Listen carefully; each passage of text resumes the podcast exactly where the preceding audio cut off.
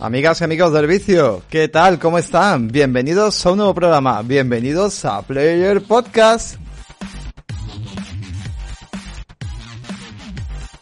¿Qué pasa, players? Muy buenas a todos, muy buenas hijos de... Bueno, no vamos a decirlo porque vaya telita. Bueno, hemos arrancado, hemos arrancado fuerte y aquí estamos, estamos de nuevo en Twitch. Estamos eh, día 6 de mayo y son las 22 y 36 de la noche. Estamos en directo en Twitch, aunque saludamos también, aparte del chat, ahora lo saludaremos como es debido. Eh, saludamos también a todo el mundo que nos escucha a través luego del diferido, ya sea a través de Evox, eh, Apple Podcast, Google Podcast, eh, Spotify y cualquier Spreaker, cualquier plataforma que puedas escuchar un programa de podcast y luego también en YouTube, que también subimos el programa a YouTube. Así que nada más, hoy os traemos un programonazo, tremendo, como diría Ramón, por ahí que está, que está nuestro ya Ramón, Ramón, pues es un programón. Así que nada, sin más dilación, me dispongo a presentar al colega y compañero Pobi. ¿Qué pasa, Masi? Buenas noches. Uy, uy, uy, cómo lo escuchamos. Uy, uy, uy, lo había escuchado. ¿Cómo, cómo? Muy buenas noches. ¿Qué pasa, Masi? Muy buenas noches. Vaya pedazo. hoy, hoy vengo con voz de hombre. Aquí lo tenéis malito y todo, y aquí está con nosotros. Hoy no vas a poder ni presentar ya, creo yo, pero bueno. ¿O sí? ¿Te, te crees capaz o qué? Hombre, por Hombre, por supuesto, pobrecito. Bueno, bueno, vamos a, vamos a anunciar un poco, vamos a hacer un poco el sumario, el sumario del programa. Y nada, lo dicho, hoy os traemos un super programa. Un programa, pues, lanzamiento, ¿verdad, Pobi? Tú vas a arrancarte con los lanzamientos, pero ¿los lanzamientos de qué punto de vista? De los lanzamientos que yo considero del mes de mayo llamativos, por mi parte. Es decir, o que tengo intención de darle, o que creo que son los más destacados. No eh, vamos a poner 300 lanzamientos que hay arme. Lanzamiento Player Podcast. Significa el lanzamiento que los players normalmente nos interesa un poquito más. Evidentemente, hay mucha gente que le interesa otro tipo de juegos. Si te interesa, pues oye, nos lo pone o aquí en el chat o nos lo pone directamente en la información del podcast cuando lo subamos en formato podcast. Eh, luego tenemos, ¿qué tenemos? Bueno, vamos a tratar un poco de actualidad, vamos a tratar esa, esas cifras por parte de Microsoft y de Xbox, pero, o sea, de Microsoft, perdón, Xbox y de PlayStation, pero no como pensáis. Creemos que va a ser muy interesante, sobre todo para poder visualizar eh, con esos números el enfoque de ambas empresas y cositas que hemos deducido, sobre todo datos muy relevantes por ambas empresas que nos, nos ha dejado muy, muy, muy flipando. Y luego, bueno, pues, ¿qué más? Voy a hacer un vistazo a mi escaleta. Bueno, tenemos un montón de noticias sobre Xbox, sobre PlayStation y lo más importante, Pobi nos va a traer dos reportajes interesantes. Por un lado, hay un super juicio ahora mismo que está siendo el juicio de, de, de América, que es Epic y Apple, ¿no? Correcto, correcto. Tenemos aquí, vamos a hablar hoy de pasión de Epics Apple, el culebrón de esta primavera. Vamos a hablar de, bueno, vamos a, revelar, sobre todo, ¿no? A los players, voy a poner un poquito a los players en, en Berea, ¿no? De que sepan por qué se produce este juicio. Y después, como buen juicio, pues han salido a la palestra una serie de documentos que se han tenido que presentar a la hora de las alegaciones y eso implica tercero, se ve salpicado Sony, se ve salpicado Microsoft por el momento.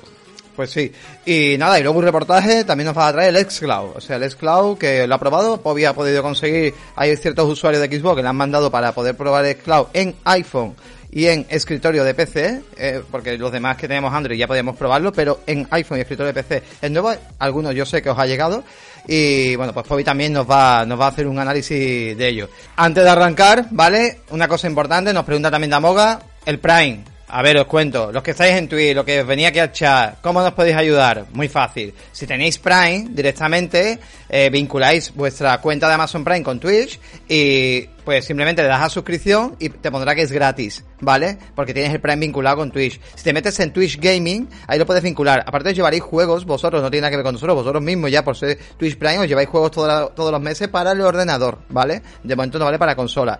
Así que nada, una vez que estáis, eh, dais a suscribir y vinculáis vuestro Prime. Podéis dar ese Prime al canal que queráis, una vez al mes. Al mes no se renueva, tenéis que volverle a dar, ¿vale? Pero bueno, no sé, si hay un cable muy bueno a nosotros o al canal que queráis ayudar, y la verdad que se agradece muchísimo. Quien se quiera suscribir por dinero también puede hacerlo. Que no tienes Prime, que nos quieres echar un cablecillo, tienes el Coffee, ¿vale? Nos ha echado un cablecillo en el Coffee. ¿Qué hacemos con la pasta? Tampoco la pasta, evidentemente, vamos a dedicar a todo al canal. Tenemos mucha ilusión, de verdad. Eh, esta semana Pobi me había comentado un proyecto muy bonito, pero somos muy pequeños y no podemos hacerlo, ¿vale? Por el tema de sortear, de hacer cosas. Así que nada, simplemente eso. Eh, lo que intentaremos es hacer un poco concursos y cosas de vez en cuando y poder traer cositas y sobre todo para alimentar el canal. Nada más, gente, no nos leamos más y ahora sí, ¿no? Arrancamos un nuevo Players Podcast. ¡Ahí vamos!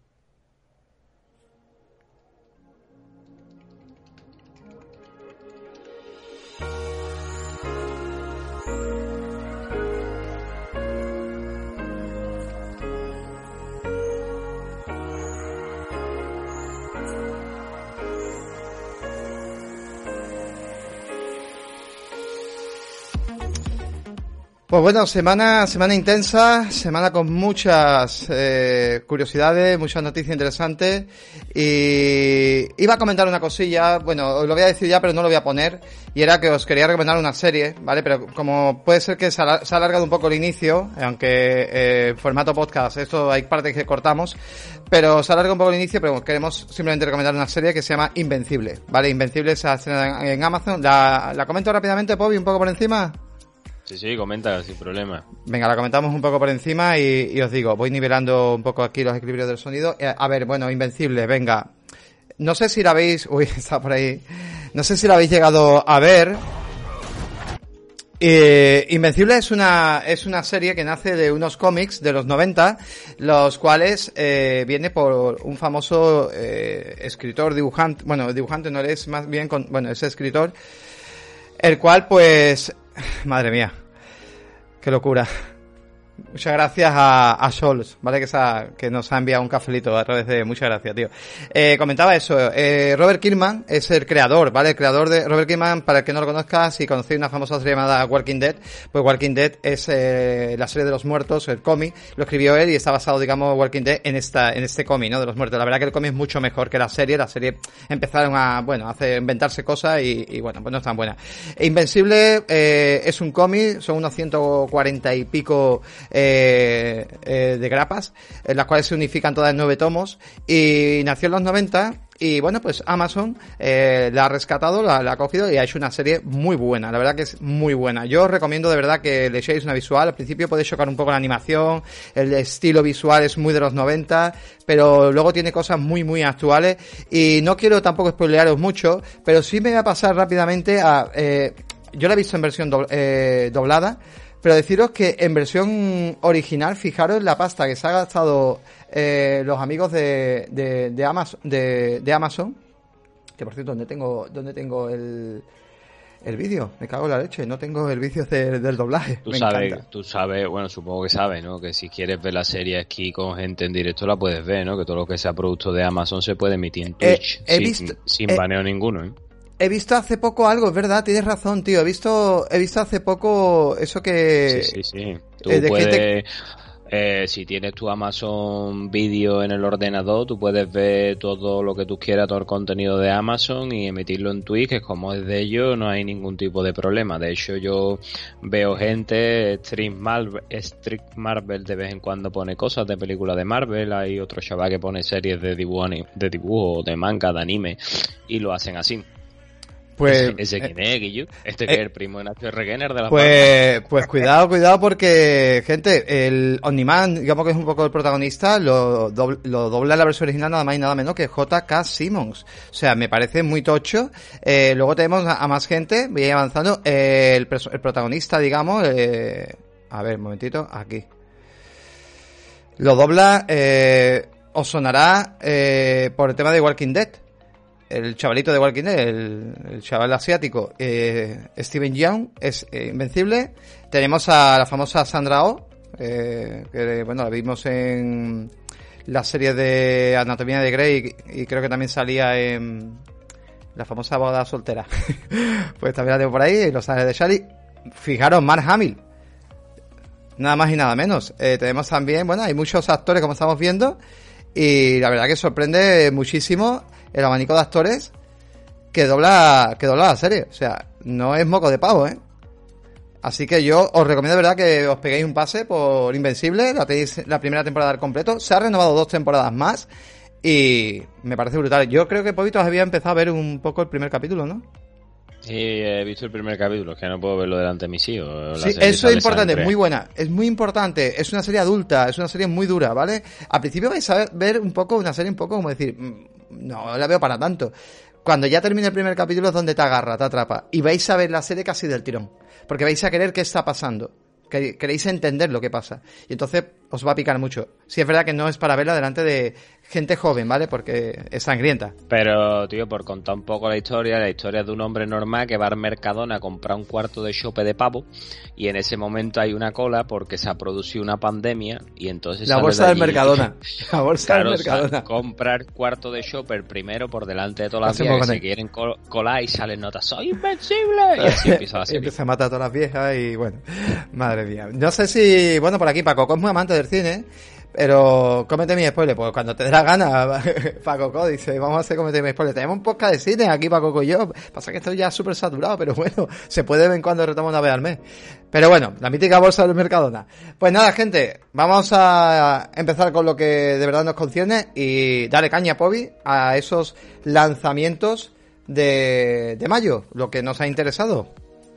Correcto, pues mira, como todos los primeros programas que realizamos de mes, aunque este toca el día 6 de mayo, pero bueno, mm, el primer, casualmente el primer juego del que vamos a hablar todavía no ha salido. Sale mañana, bueno, la gente ya lo tiene en la calle. vamos a traer los juegos más, más destacados que a nosotros nos parecen más importantes, ¿no? Y como no podía ser de otra manera, pues el primer juego que se cuela en esta lista es Resident Evil Village un juego que sale en todas las plataformas, menos evidentemente en Switch, porque tendría que poner cuatro Switch juntas para poder correr el juego. Eh, y nada, pues la saga por Resident Evil regresa en su octava entrega numerada y bueno, con una gran dosis de terror a su espalda, aunque han salido artículos que han medido un poquito más el terror. Dice que en el 7 como que se habían pasado un poquito, ¿no? Volvemos a controlar otra vez a Ethan Winter, un hombre que pisó una mierda y en vez de darle buena suerte le dan mala suerte porque en este caso va buscando a su, si no recuerdo mal, a su hija que ha sido secuestrada en una villa europea misteriosa. Y bueno, aquí cosas que se criticaron del juego es que aparecían licántropos, brujas y sobre todo el personaje que ahora mismo es trending topics mundial y que es la que todo el mundo queremos que nos pille, porque yo cuando salga en el juego me así, soy tuyo, atrápame Lady Dimitrescu, que la tía mide por lo menos 4 metros de altura y nada, estas serán algunas de las causas pues que nos va a causar pesadilla. Ya salió lo que son los análisis, los análisis no le pone muy bien, pero yo desde aquí le doy un consejo a todos los players que pasa un kilo de los análisis. Si el juego os trae, jugarlo y, que os cree vuestra propia experiencia, ¿no? Y como gran incógnita del juego, pues más si tenemos a Chris Redfield, que reaparece en los juegos de Resident Evil, pero con un oscuro propósito que se trae entre manos que no sabemos muy bien qué es y que estamos deseando pues saber a ver qué puede ser, ¿no? Yo creo que este es el gran título del mes de mayo, por diferencia, vamos. Sí, yo, eh, bueno, comentar a la gente que el juego lo vamos a dejar de spoilear, que no me gustan a mí los trailers, que al final spoileamos más de la cuenta. Eh, el juego lo traemos al canal, ¿vale? Yo, yo me, estoy saturando porque he empezado con Nier eh, Replicant y ahora pues eh, este también lo, lo pillamos y lo, y lo traemos al canal. No sé si ir alternando con los dos, me voy a volver loco con los controles, pero bueno, voy a intentar. También estábamos terminando It Take Two, que nos está encantando, o sea, recomendadísimo juego recomendado del año, o sea, brutal, es lo mejor que podéis jugar del año, pasa que hay que jugar con un compañero, tenéis un montón de vídeos aquí en el canal de Twitch, lo estamos pasando Pop y yo, a pesar de que estamos jugando súper cansados del curro, etcétera, pero de verdad nos saca una sonrisa cada vez que jugamos y, genial, es un juego genial. Lo dicho, voy a intentar traer eh, estos dos títulos al canal, pero Resident Evil 8 lo estrenaremos. Seguramente eh, lo pondremos en Twitter, ¿vale? Podéis seguir en nuestras redes sociales y os diremos la fecha exacta para hacer estreno eh, en conjunto. Que por cierto, me compré una camarita para el Xbox, la que Xbox se puede poner cámara, que lo sepáis. Así que compré una camarita para poder hacer toda la retransmisión en Xbox en Series X, que es la, que es la idea. Continúa, con, compañero.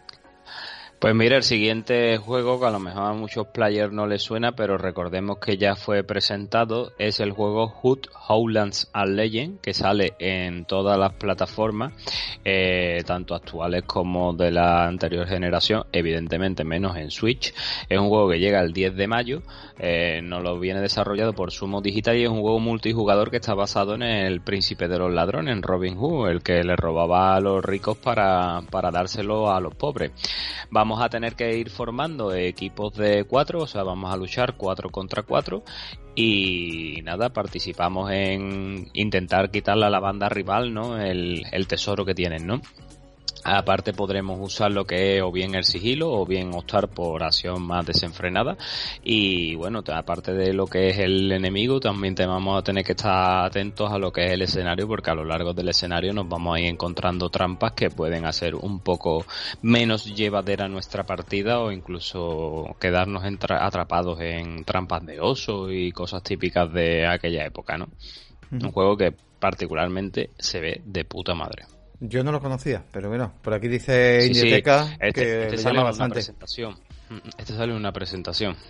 Vale, pues no, no lo. Ya, no, ya con anterioridad. ¿Continuamos? Ahora nos vamos a ir al 14 de mayo. El 14 de mayo hay un doble lanzamiento. Por un lado tenemos un DLC que se llama Subnautica Billion Zero, que sale para todas las plataformas. Y por otro lado sale el juego original Subnautica en Nintendo Switch. Y bueno, aquí tenemos ración doble de este de tremendísimo indie, que al que no lo haya jugado lo recomiendo. El que no lo ha jugado porque no quiere, porque lo han regalado en la EPI, lo han regalado en el Play and Home eh, la han regalado en Microsoft. Eh, el juego está tiradísimo, menos en Nintendo Switch, que seguro que vale una pasta. y nada, pues nos traen esta expansión, el Below Zero. Y en esta expansión, pues vamos a manejar a un personaje que se llama Robin Ayud, que es un explorador que se encuentra en un planeta misterioso y debemos a través de pistas que vamos a ir descubriendo, averiguar paraderos de un familiar nuestro. Eh, vamos a tener que elaborar herramientas, vamos a tener que construir refugios, nos vamos a tener que defender de depredadores que nos van a intentar atacar, ¿no? Depredadores alienígenas.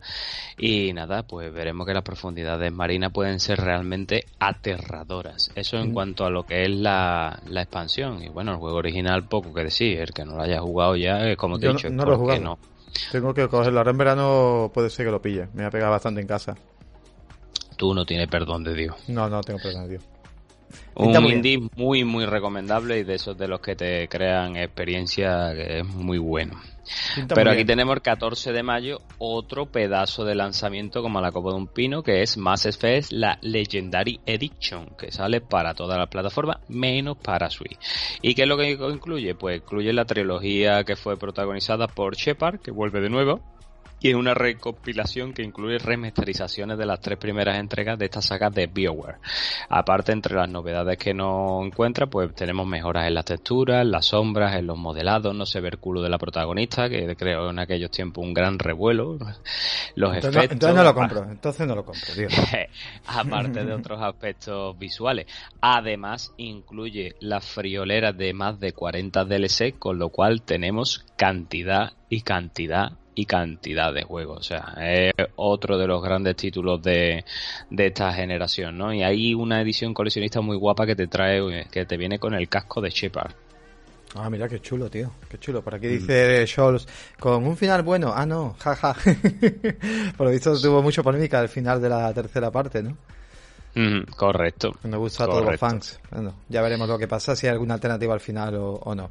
No, no, es un juego muy chulo. Yo, de hecho, el 1 y el 2 lo tenía por ahí, lo tengo de 360, pero es verdad que nunca, nunca lo he terminado. O sea, empecé el primero, el 2 ni lo he puesto. Y es que, bueno, pues los juegos de ese estilo, que son largos, que luego al final me, me lío yo con otros juegos largos, que ya sabemos cuál, innombrable ya, pero son juegos eso, que como tienen mucho texto, mucho diálogo, mucho elegir frases y eso, pues tengo que estar muy centrado para este tipo de juegos. No sé si tú le darás a este juego, yo creo que no, ¿no? Tú tampoco te quieres embarcar ahora mismo en horas. De momento no. Mm. Yo de momento este, mes de este mes de mayo me voy a retraer y no voy a comprar nada. Sí, mira, Alefan dice lo mismo, dice, si no fuera tan larguísimo, hay que ver, ¿eh? hay que ver. Eh, es, como, eh, hoy estaba escuchando a, Rafa Jiménez en un tuit largo que está hablando de Returnal y eso, y estaba diciendo, el, típico dicho, ¿no? Dice, hay que ver que de pequeño no teníamos dinero, eh, pero teníamos mucho tiempo, y ahora que somos mayores, pues evidentemente tenemos muy poco tiempo, mucho, más dinero al menos para poder gastar los juegos que queremos, pero es que no hay tiempo. Y es que, que, que, que injusta es la puñetera vida, pero bueno, esto, esto es así. Pues sigue, compañeros, ya creo que van quedando menos. Eh, el balón prisionero por ahí decían, ¿no? Ahora nos vamos a ir el 21 de mayo, que tenemos el juego Knockout City, que es el juego seguramente al que muchos en el colegio jugáramos eh, al balón prisionero por esa serie mítica de dibujos animados que todo el mundo se escucha, se acordará que era Bola de Dan. Y nada, pues un juego que ha desarrollado Velan Studio en el que formamos equipo y tenemos que cooperar para vencer a los rivales y para ello hay que lanzar, atrapar, pasarnos la pelota y tenemos tiros especiales para noquear a los contrarios y un juego que pues cooperativo para echar unas partidillas puede estar bastante bastante curioso, ¿no? Este juego sale para PC, para PlayStation 4 y Xbox One y decir que en Xbox One día 1 sale incluido en el servicio Game Pass, al igual que sucedió con Rider, vuelven a apostar por otro juego multijugador para lanzar el día 1 en el servicio. Me surge la duda que es un tema que vamos a abarcar hoy importante y es ¿necesitaremos el gol para jugar al juego? Eh, pues, verá. ¿Vale dinero el juego? el juego no lo sé. ¿No te acuerdas? Ah, eh, ahora mismo, vale, supongo que sí vale dinero porque salen más plataformas. Vale, si vale, si vale, si es free to play. Si es free, to play, mm, te lo miro ahora mismo. Yo creo que no. Vale, es que eso es una cosa importante, ¿no? Si juegas free to play en Xbox, ya sabéis que los juegos free to play ya no valen dinero. O sea, eh, perdón, los juegos free to play no vale dinero el gol. Pero si el juego vale dinero, o sea, Riders, por ejemplo, que vale dinero, sí eh, necesitamos el gol, pagar el gol, pero va a haber un cambio en breve y eso lo vamos a anunciar ahora en un ratito que no es un anuncio oficial todavía, pero huele, uy, cómo huele eso. ¿Que vale dinero o no? Yo sinceramente no veo el precio.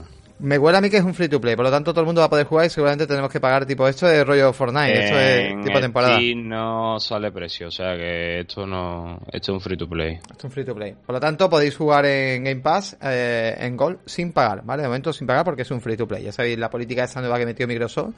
Así que bueno, eh, quien quiera probarlo, pues puede probarlo dentro del Game Pass. Y si no tiene Gold, que es raro, porque normalmente yo sé que todo el mundo tenemos aquí, tenemos Gold. Pero, pero bueno, ahí está, ahí está, es, es una opción. ¿Qué más nos queda por aquí? Pues mira, nos queda el día 21 de mayo, sale la Rats Console Edition, que sale para PlayStation 4 y Xbox One, que aunque es un juego que lleva muchos años, recordemos que se puso de moda hace poco con los directos que se metía el Ibai, el Rubio y toda esta gente, todo, toda la peña, y que le, que además crearon una iniciativa, no sé si lo recordarás tú, que estuvo muy de moda, que es la Egoland la versión de PC ya la encontramos disponible, pero la de consolas pues no llega hasta esta fecha, ¿no? Hasta el día 21 de mayo, ¿no? Y tendremos que iniciar una guerra a lo largo del juego para mantenernos con vida y robar los recursos de más jugadores, que pueblen el mapa, etcétera. Hubo que se puso de moda, yo no, no sé mucho de él ni tampoco me ha llamado la atención mucho, pero bueno, llega ahora a las consolas y nada, puede otro puoncito más.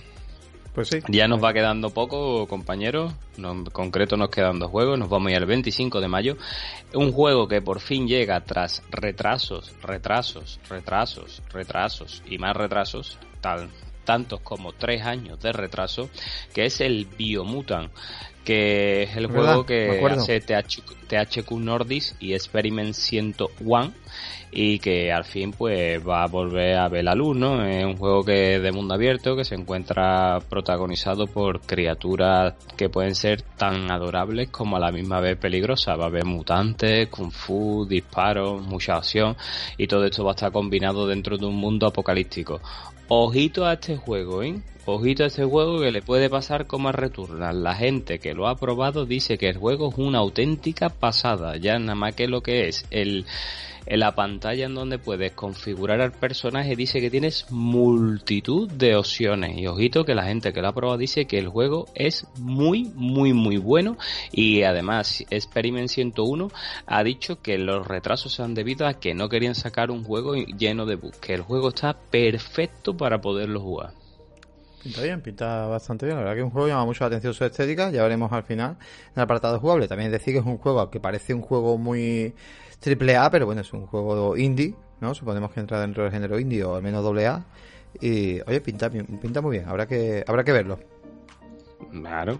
Y ahora pues vamos a irnos a Wonder Boy Hacha y Monster War, que sale para Switch, PC y PlayStation 4 el 28 de mayo que en este juego pues vamos a controlar a Hacha, Hacha se ve envuelta en un incidente que va a afectar la supervivencia de su mundo y como es una reimaginación del juego Monster World 4, pues tenemos a varios de sus creadores en este videojuego. Esta entrega va a presentar escenarios 3D, pero también una jugabilidad que se mantiene fiel al 2D original. El proyecto incluso está siendo dirigido por el creador de Monster Boy, que fue Ryuichi Nishizawa, y al que le gustará el Wonder Boy Dragon Trap, pues le va a gustar este. Y aquí me gustaría hacer una parada más a un comentario de nuestro amigo Alex Fun, y además le voy a dar el privilegio de decírselo, porque él dice, ¿qué vas a dejar para, fichar, para el final, el último broche. Yo sé que él hay un juego que espera con mayúsculas, pero vamos, con mayúsculas sangre y que está buscándolo como loco que estuvimos el otro día hablando, que no hay vídeo preparado, que es el Shin Megami Tensei 3 Nostur HD Remaster que sale para PC, Switch y PlayStation 4 y que lo tiene loco, loquito, loco, como dice la canción aquí al amigo Alefum y que, bueno, pues uno de estos juegos de rol japonés en donde Veremos a ver, yo no he jugado nada, no he visto nada, él se lo va a pillar, me dijo que iba a ser una party para que yo lo viera y, y, nada, sé que él está muy interesado y lo vamos a nombrar, aunque no estaba preparado, para que sepa que, te queremos, ¿vale? Es que, es que, muy, vamos, lo estamos viendo el vídeo, ¿vale? Eh, lo hemos puesto, se ve remaster. Es verdad que es un género muy, muy particular para cierto tipo de público. Sabemos que hay un público muy, muy grande y sobre todo tenemos gente en players que le gusta mucho el tema de los JRPG, el juego japonés. Y, y nosotros el tema es que huimos muchas veces este tipo de género por falta de tiempo, pero no es que no nos guste, es que simplemente es la falta de tiempo. Pero oye, pinta, pinta muy guay. Yo sé que igual que juegos como Persona 5 y todo este tipo de juegos que son muy chulos, pero es que es el tiempo, es el tiempo. Y más si hacemos un podcast. Hoy hemos emitido, bueno, acabo de emitir antes de empezar el programa, un poco por Twitter, ¿no? De que veáis un poco todo el tinglado que tenemos montado que hacemos un podcast y, los líos que nos metemos. Y aparte, Pobi, bueno, lleva hoy un día que incluso aquí como un matrimonio que somos casi, hemos estado discutiendo y todo por la tarde porque es que es mucha presión. Y entonces no nos da tiempo, nos da la vida. Y ya cuando metamos más juegos, pues no da tiempo. La verdad que pinta muy bien, pinta bastante, bastante chulo. Y bueno, ya no, si no, mira, podemos invitarlo también y que nos cuente la experiencia, ¿no? Que también es interesante para ese público que le, que le gusta este, este tipo de género. Pues, Poy, eh, para avanzar rápidamente, también llegan juegos eh, en las plataformas como, bueno, eh, los servicios, ¿no? El Plus, el Gold y el Prime Gaming y todo ese tipo de cosillas. Y si quieres, bueno, pues nos puedes comentar un poco. Sí, rápidamente lo vamos a decir, ¿vale? Eh, vamos a empezar por Sony. En PlayStation, con el Plus del mes de mayo, tenemos eh, todos disponibles a partir del 4 de mayo. Graphics, que no sé si lo conocéis, pero es un juego de coches. Tenemos el Battlefield 5, que seguramente este sí lo conocéis, que es el shooter de Electronic Arts. Tenemos el Standard Dick, que no tengo ni puñetera idea cuál es. Y el White Out, que tampoco sé cuál es. Eso es lo que se refiere a PlayStation. Pero aparte también recordaros que no se os olvide que hasta el 15 de mayo apuntaros los que quedan 7 días tenéis disponible para descargaros los, Horizon Zero Dawn la Complete Edition que al final se os va a pasar y nos vaya a decir que no lo recordamos. Acordaros hasta el 15 de mayo. Otro que tenía ganas de traerme pero ya es imposible tío. Yo lo jugué en su día tenía ganas de repetirlo en plan ir a misión misión misión a ver si era más corto porque yo le metí muchas horas pero es que es que no nos da la vida tío no nos da la vida es imposible. Y ahora nos vamos a ir al Gol, al servicio de Microsoft, y en el Gol tenemos, por una parte, Armello, que no tengo ni idea de qué juego es, que está disponible del 1 al 30 de mayo en todas las plataformas de Xbox, ¿no? En series y en One. Bueno, todo va a estar en Xbox Series y en One. Tenemos por otro lado el Dungeon 3, que estará disponible del 16 de mayo al 15 de junio el Lego Batman que está del 1 al 15 de mayo, que yo sí os recomendaría que os lo descargarais, y el Trópicos, que es del 16 al 31 de mayo, si os gusta ser el caudillo de una isla, pues descargaros el Trópico. Siguiente servicio. Nos vamos a Google Stadia. Vamos a criticarlo Ahora, ahora, ahora aquí huele ya a muerto. Google Stadia le quedan tres cuartos de hora. Sí, pero es la que mejores juegos trae, si te das cuenta. ahora mismo. Pues mira, sí, te trae el Hotline Miami 2, World Number, que es un buen juego, un juego independiente. El Trine 4, muy recomendable. Y el Floor Kids. Eso es lo que nos trae Stadia. Y ahora vamos a hablar de Amazon Prime. Un momentito. Poppy, un momentito. Vamos a comentar un par de cosas rápidamente de Stadia para que la gente lo sepa. Bueno, primero, eh, el otro día discutiendo con Poppy, últimamente discutimos mucho, Poppy. Eso que nos queremos. Yo le decía, busca Jill, porque quiero que pongas Jill. Eh, por favor, intenta emitir Jill, tío, que nos lo está diciendo mucha gente y ahora que tenemos Stadia temporalmente, emite Jill. Y me dice que es que no está en Premium, que yo soy ahora Premium y no está. ¿Cómo te va a estar si yo lo tengo? Bueno, pues al parecer Jill, un juego que es exclusivo de Stadia, que la única forma de jugarlo es a través de Google Stadia. Pues, ¿qué ha pasado, Bobby? Porque no está, que vale 30 pavos. Que, Que vale, quitado. 30 pavos, que vale 30 euros, que te cobra 30 euros Google Stadia para que juegue un juego suyo propio. O sea, es decir, esto es mío, esto es con lo que yo te tiro la caña y te traigo. Y ahora pues tienes que pagar 30 pavazos para poder jugar a, a Jill. Al parecer los juegos que están en Prime, eh, al menos como Jill, a mí me dice que si pago, puedo jugarlo porque ya lo he conseguido una vez. Y creo que los juegos, eso habría que informarse muy bien. Pero no sé si los juegos que están en Prime, o sea, en Prime no, en Premium, ¿no? En, Stadia Pro, perdón, Stadia Pro. Por ejemplo, este que está aquí, Hotline Miami 2, el Train 4, etcétera. Si tú los coges en Pro y luego te suscribes luego te vuelves a suscribir, no sé si es que vuelven, ¿vale? Eso tengo yo que comprobar con algunos juegos que, que yo, pero esto ya huele que Stadia, porque esta semana se ha ido otro directivo y o Google hace algo, o es una pena, pero Stadia me a mí, o, es comprada, pero me huele a mí que, de verdad, la inversión que se ha hecho en esta plataforma al final, y sobre todo los usuarios, ¿no? Pablo, desde aquí, eh, que invirtió, y mucha gente que invirtió, me da mucha pena, tío, pero, pero de verdad que, que, triste, ¿no? Qué triste de los usuarios ap- apuesten por algo y te dejen así, ¿no? Una pena, tío, una pena. Pero bueno.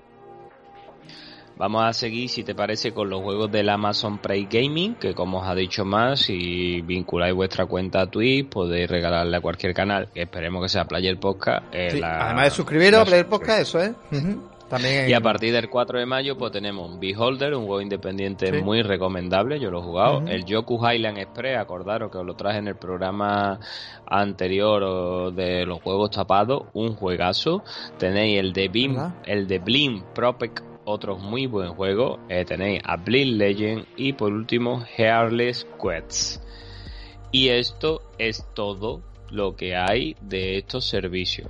Y por otro lado, y lo último. pues nos vamos al Game Pass y al PlayStation Now. Y el Game Pass tenemos confirmados los juegos que entran en la primera quincena. Que son el día 4 de mayo Dragon Que- Quest Builder 2, que ya lo tenéis disponible. Acordaros Buena que esa, es, ¿eh? es multijugador hasta 4 personas y lo podéis Mm. jugar. Esto que viene ahora, FIFA 21. Hoy es otro pelotazo, ¿vale? Que ha podido pasar ya mucho tiempo, pero ojito que esto va a tener un montón de jugadores jugando online. Tiempo, Bobby. El, el FIFA 21 eh, entra a través de la EA Access, ¿vale? No entra directamente Mm. a través del Game Pass. Por si tenéis Ultimate y tenéis el EA Access, pues entonces, o tengáis los usuarios que tengáis EA Access, entra FIFA 21. O sea, si tienes PlayStation 4 y tienes el EA Access, también te llega el FIFA 21 ahora el 6 de mayo, ¿vale? Mm, Continúa, correcto. compañero. Juego de terror, por si no tenéis pasta para compraros Resident Evil Village, pues os vais a conformar con el Aulux 2, que va para PC, para la consola y para el cloud gaming, que ahora después vamos a hablar del cloud gaming. FIFA 21, que no lo dicho, Dragon Quest van para PC y consola. Después tenemos el Steel, el juego de la nieve de los snowboard, este también el 6 de mayo para las consolas y cloud gaming el Just Case 4 Reload, este el 13 de mayo para PC, consola y cloud gaming. El Final Fantasy XX2 HD Remaster, otro Final Fantasy más que meten en el servicio, el 13 de mayo para PC y consola. El Red Dead El Online, el 13 de mayo para consola y cloud gaming. Como estáis viendo, este mes Microsoft viene metiendo muchos juegos de online, de multijugadores. Huele. El Psychonauts. Psychonauts. Y ojito que se está diciendo que el Psychonauts 2 viene ya fechado en breve para este año. 13 de mayo para PC, consola y cloud gaming.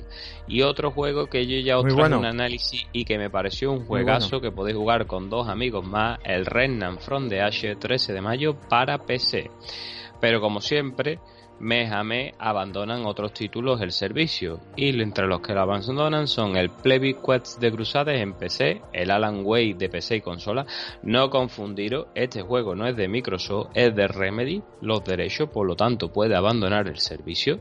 Mm. El DayZ de consola, el Final Fantasy IX abandona PC y consola, el Dion of the Ellen abandona PC y consola, el Hotline Miami abandona el PC, el Battlefield GOTY Armada 2 abandona el PC y ahora FIFA 15, 16, 17, 18 y NBA Live abandonan la consola dentro del EAHC, al igual que hicieron el mes pasado con los NHL y los juegos de hockey han quitado un montón. Un pequeño detalle rápidamente, Alan Way, por ejemplo, que es un juego muy interesante, y DayZ, que también es muy interesante, dentro del servicio de Game Pass lo podéis comprar con un 20% de descuento, lo digo, ¿vale? O sea, todo juego que esté dentro de Game Pass, mientras esté en el servicio, lo podéis comprar con un 20% de descuento. Lo digo por si os apetece. Es verdad que Alan Way en PC se encuentra muy barato, a lo mejor no merece tanto la pena, pero en consola miradlo porque igual os merece un poco la pena tener ese juego, nos parece un juego muy bueno, Pobi lo trajo su día al canal, y el otro día en un directo lo estábamos comentando. Continúa y vamos cerrando.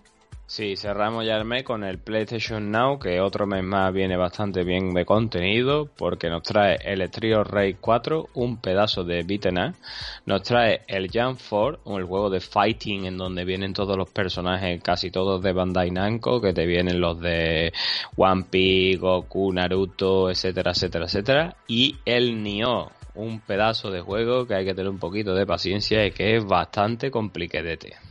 Sí, la verdad que viene el PS no viene muy anunciado, pero oye, vienen juegos muy interesantes, como tú bien dices, y bueno, pues la verdad que eh, merece la pena. Este servicio parece que poquito a poco, mes a aunque no lo anuncian mucho, pero bueno, ahí lo tenemos. Y con eso y un bizcocho hemos terminado el mes de mayo. Eso es todo lo que tenéis en lanzamiento. Pues sí, y ahora nos vamos a meter en una cosa. Yo estaba comentando mientras estábamos anunciando un poco esto, ya, yo sé que esto tenemos que darlo, el lanzamiento hay que comentarlo, eso es un poco la parte más aburrida del podcast, lo damos al principio para, pero bueno, ahora vienen cosas muy interesantes. Queremos también participación por vuestra parte, y una de las cosas que queremos comentar es que en esta semana parece ser que se han subido unas imágenes, y también yo leí un artículo muy curioso, y justamente al día siguiente eh, surgieron estas imágenes. No sé si es que ya se sabía de estas imágenes, y os cuento, acabo de comentar de que me parece curioso que Microsoft eh, a ver, eh, lleva mucho tiempo con el Gol, ¿no? Lleva mucho tiempo funcionando el Gol porque evidentemente el modelo de negocio de Microsoft pues se basaba en el Live, en el Live Gold, en que el usuario, bueno, pues si quería jugar con los amigos, etcétera, pues tenías que pagar un servicio online. ¿Qué pasa? Que claro, eh, llegó el Game Pass y ahora en Game Pass está ofreciendo, como ha dicho Pobi, este mes por ejemplo y el mes pasado nos ofrecen muchos juegos que son online. O son juegos que funcionan sí o sí online. Entonces me estás obligando a hacer una cosa muy rara. O sea, es como cuando Disney Plus empezó a meter películas de alquiler dentro de la plataforma cuando Netflix no lo hace, ¿no? Y tu modelo de negocio no es ese, un poco raro. Entonces, no me gusta que me cobres por algunas cosas dentro de la plataforma. O sea, me pones un juego muy goloso, pero para poder jugar al juego tengo que pagar online. Mm, y ahora el que tiene PC no lo paga. Esto es muy raro. Entonces, pues ya también sabemos que subió el gol, luego lo quitó, luego dijo que los juegos gratis no, entonces está experimentando, haciendo cosas. Muchos dirán, bueno, pero tienes el Ultimate y el Ultimate no pagas el gol. Sí pagas el gol, claro que pagas el gol. Lo que pasa es el Ultimate pues también te sirve para tener LA Access, te sirve también para poder tener ahora la nube, te sirve también para poder tener eh, el PC, lo que es el Game Pass en el PC. Bueno, total. ¿Qué ha pasado? Que nos huele que Microsoft está estudiando a quitar el gol para los usuarios que paguen el Game Pass. Y puede ser que sea uno de los siguientes anuncios que tengamos en breve. Eh, a ver, y os enseño, han surgido en los insiders estas fotografías. Y es que se, te escucho un poco respirar, no sé por qué, Bobby, si tienes eso retirado, pero te escucho respirar. Y mira que está lejos. Eh, se ve un mes, 9,99 dólares, y se ve Game Pass console normal, o sea, no se ve que sea el Ultimate. Y te pone que incluye el gol. ¿Veis que pone aquí incluye el gol? A ver, lo aumento un poco para que lo veáis los que estáis los usuarios aquí en Twitch. Entonces, esto es muy, muy interesante. O sea, esto me parece que va a ser un movimiento interesante y no sé qué opináis aquí los usuarios. Ahora, Pobi, tú también me comentas, pero yo creo que ya era hora, ¿no? Sí, ya iba sonando, ya eso venía de antes y cuando el río suena, como dice el refrán, agua lleva, ¿no? Entonces el gol tiene la tendencia a desaparecer, ¿no? Lo primero que han hecho es abrirlo a los juegos gratuitos, que por fin ya les vale, porque eso les ha quitado un montón de posibilidades de usuario. Y ya es que mantenerlo yo lo veo una cagada, es que cada vez lo vemos, los juegos del gol son juegos entre comillas mediocres o juegos normalitos comparado con los del Game Pass. Pero permíteme, Bobby. A ver, el gol yo no creo que desaparezca, ¿vale? Porque mucha gente que se pega todo el año con una consola, con el FIFA, el Call of Duty o el Fortnite y, y ya está, ¿vale? O sea, se pega todo el año con eso. Entonces el gol no va a desaparecer para ese tipo de usuarios, van a tener que seguir pagando el gol. Lo que va a pasar es que si tú eres usuario de gol, igual a, lo mejor dices, porque a ver, el incentivo, el plus o el gol, es de darte ciertos juegos dentro del servicio, que le dijimos gratis, pero no son gratis, lo estás pagando, son, oye, te voy a ceder estos juegos para alimentar un poco y crecer un poco, ¿no? Con el, con el, con el servicio. Pero eh, eh, lo que va a hacer Microsoft yo creo es que te ofrezco el pass, y dentro del pass te va a apetecer mucho más pagar el pass que pagar el gol. O sea, voy a crear más usuarios. Y esto del pass voy a hacer que la gente juegue mucho más a, a muchos más juegos y más variedad y el usuario también conozca mucho más juegos. A ti a mí no está pasando por culpa del pass. De hecho, hace poco también un usuario de Twitter que nos sigue nos estaba comentando, pero ¿a qué juego? ¿Qué, ¿Cómo lo hacéis? O sea, ¿cómo, cómo os centráis con tanto juego? Esto es una locura. Y es que es verdad que empiezas al final, los recuerdos también vienen muy bien para aprender un poco cómo manejar el pass y, y me huele eso, me huele que van a ser el Ultimate, el Pass y aparte el, el, gol va a seguir existiendo. De hecho, aquí vemos las tres imágenes de algún usuario insider que el gol se sigue manteniendo a 10, a 10 pavos. Pero es que es absurdo. O sea, ¿quién va a pagar 10 euros por el gol cuando tiene 10 euros el país te incluye el gol? Es que hay que ser ya muy reacio. O sea, tienes que ser muy... Eso al final quitará la, la suscripción solo al gol. La Hombre, incluirán dentro del país y ya está. Tiene sentido. Eso sí, te ahí sí estoy contigo. Ahí sí creo que tendría más, más sentido. Pero bueno, nos ha resultado curiosa la noticia. Eh, creemos que puede pasar. Me huele a mí que va a ser. ¿Tú no piensas que, ya que Microsoft iba a L3 dentro de su propio evento, pero va a L3, va a estar dentro de lo que es el L3, puede hacer ese a la manga y diga, gente, Xbox League Gold dentro de Xbox Game Pass, mismo precio? Yo creo que puede ser la caña, ¿eh? Puede ser una de las noticias que saquen, pero bueno, como esta gente de Redmond están todo colgados, como presentaron la One S por Twitter, presentaron antes de un evento, un día antes presentaron un juego, esta gente como se la zumba y hace lo que le da la gana, lo mismo te sale todo filtrado, todo lo que sale en el evento el día antes, les da igual pero que sí es una es una gran posibilidad lo que acabas de comentar y seguramente sea bastante atrayente no ya que el hecho de que los juegos free to play no necesite la gente suscribirse a algo para poderlo jugar ya creo que es un gran paso bastante necesario y bastante tardío pero bueno poquito a poco. Pues sí, bueno, y ahora una parte que me parece súper interesante, es una parte, voy a intentar ser eh, lo menos denso posible, porque es verdad que a mí las cifras, estas cosas también para leerlas para uno mismo, pero a lo mejor explicarlas en un podcast, pues a veces puede ser un poco aburrido. Entonces vamos a intentar ser lo menos aburrido posible. Voy a intentar a lo mejor hacer algún paroncillo y comentando. Pero bueno, eh, el tema de los informes fiscales eh, de tanto PlayStation como Xbox, sus números, eh, han salido, ellos lo han, lo han sacado a la luz para el tema de inversores. Y esto a nosotros que nos importa, pues mira, eh, cuando invertimos directamente en un producto, cuando invertimos en una máquina o en tecnología o en cualquier producto, creo que es interesante saber cómo le va a la empresa. De hecho, hace un momentito estábamos comentando lo de Google Stadia, ¿no? ¿Qué le pasa a Google Stadia? Pues, pues, oye, hemos invertido, ha habido usuarios que han invertido 120, 130 euros y se han visto con una mano delante y otra detrás diciendo esto desaparece y me he gastado el dinero y qué bonito, el día de mañana lo voy a recordar como, wow, mira, yo tengo un Google Stadia, pero esto huele mal. Entonces nadie le gustaría haber invertido 500 euros en una PlayStation o 500 euros en una Xbox Series X o 300 euros en una Serie S y ver que su consola o su, o, bueno, la compañía pues no se preocupa, ¿no? Y que dentro de X tiempo pues a lo mejor pues vaya rollo. Entonces vamos a ver muy bien el posicionamiento de ambas marcas. Ya sabéis que nosotros aquí en el Podcast pues intentamos traer esto, pues eso, ¿no? Enfocado siempre a, los jugadores. Y voy a hablar un poco sin, ya os digo, sin mencionar un montón de cifras, voy a intentar resumirlo mucho. Y bueno, Sony presentaba una cosa eh, muy interesante y es que, bueno, la verdad que Sony a pesar de no tener consolas, es impresionante, Bobby, ¿vale? Que a pesar de no tener consolas ha logrado posicionar 7 millones de consolas en el mercado. De hecho, ¿Sabes a quién ha ganado Sony realmente en este en el lanzamiento más potente de una consola? A ella misma, a PlayStation, A PlayStation 4. 4.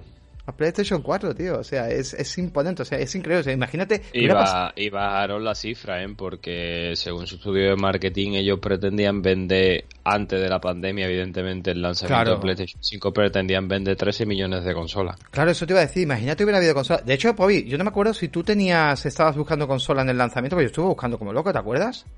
Yo tuve una en el carro y la cedí. Madre mía. Yo estuve Sí, buscando consola. Hubo un papá de un amigo, mm, vamos, un amigo. eh, el niño le quería regalar la consola y no tenía cojones de conseguirla y yo la tuve en el carro. Y en vez de quedármela yo, pues la di a él. Y, ahora me cago en los muertos del papá y del niño porque estoy deseando jugarla. y dijo Pobi, ¿la quieres? Sí, 300 euros. Hombre, no. Yo ahí no le cobré ni un duro. Yo se la Pero si, yo pero le- si has lo que- comprado, ya, eso es lo que hay. no, hombre, no, hombre. Bueno, la verdad que yo eh, en su momento también estuve mm, con el famoso F5, estuve obsesionado y "Vea, lo tengo que conseguir.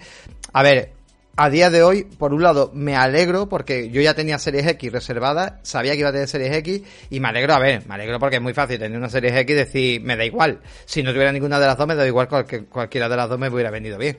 Pero bueno, tenía una serie, Series X bajo el brazo, pues la verdad que estoy muy a gusto y puedo esperar. Y de hecho tengo ahora mismo un concepto en mi cabeza y después de haber visto esto, tengo un concepto en mi cabeza que quiero esperar. O sea, no tengo ninguna prisa por una PlayStation 5 ahora mismo, aunque hay algunos juegos jugosos, pero no tengo ninguna prisa. Bueno, continuando con la cifra, eh, decíamos eso, que la única consola que había batido récord en un lanzamiento era PlayStation 4. Aún así, PlayStation 5 la, la ha rebasado y ha posicionado pues 7 millones de consolas de mercado, que me parece una cifra maravillosa y, descomunal. Por otro lado, PlayStation 4, ¿vale? A día de hoy, es importante, tiene posicionada 115 millones de consolas en el mundo. También, esto es un dato importante, no vamos a ser negativos, pero sí un dato importante. Que haya 115 millones de consolas en el mundo no significa que 115 millones de personas estén jugando online, que estén alimentándola con juegos, que estén... Pero bueno, hay 115 millones de consolas en el mercado, que creo que es un dato muy interesante.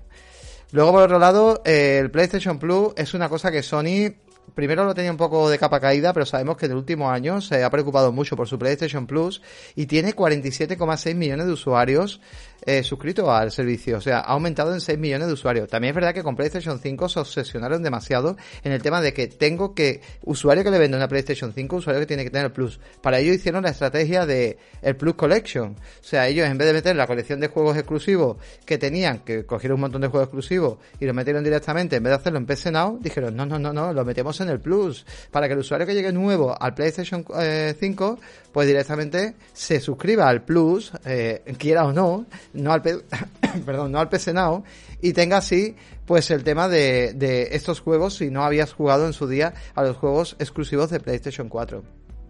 Luego es curioso que el PlayStation Now ni lo menciona.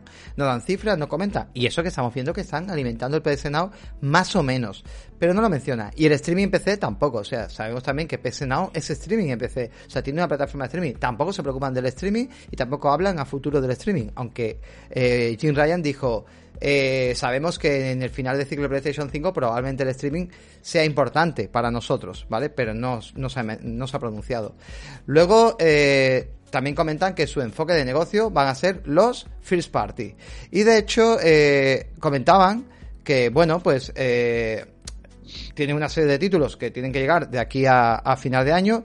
Y luego, pues, uh, hubo un vídeo que se, que se ha presentado, se llama HDR PlayStation 5. Y es curioso que en ese vídeo se presentaba al famoso juego Kena.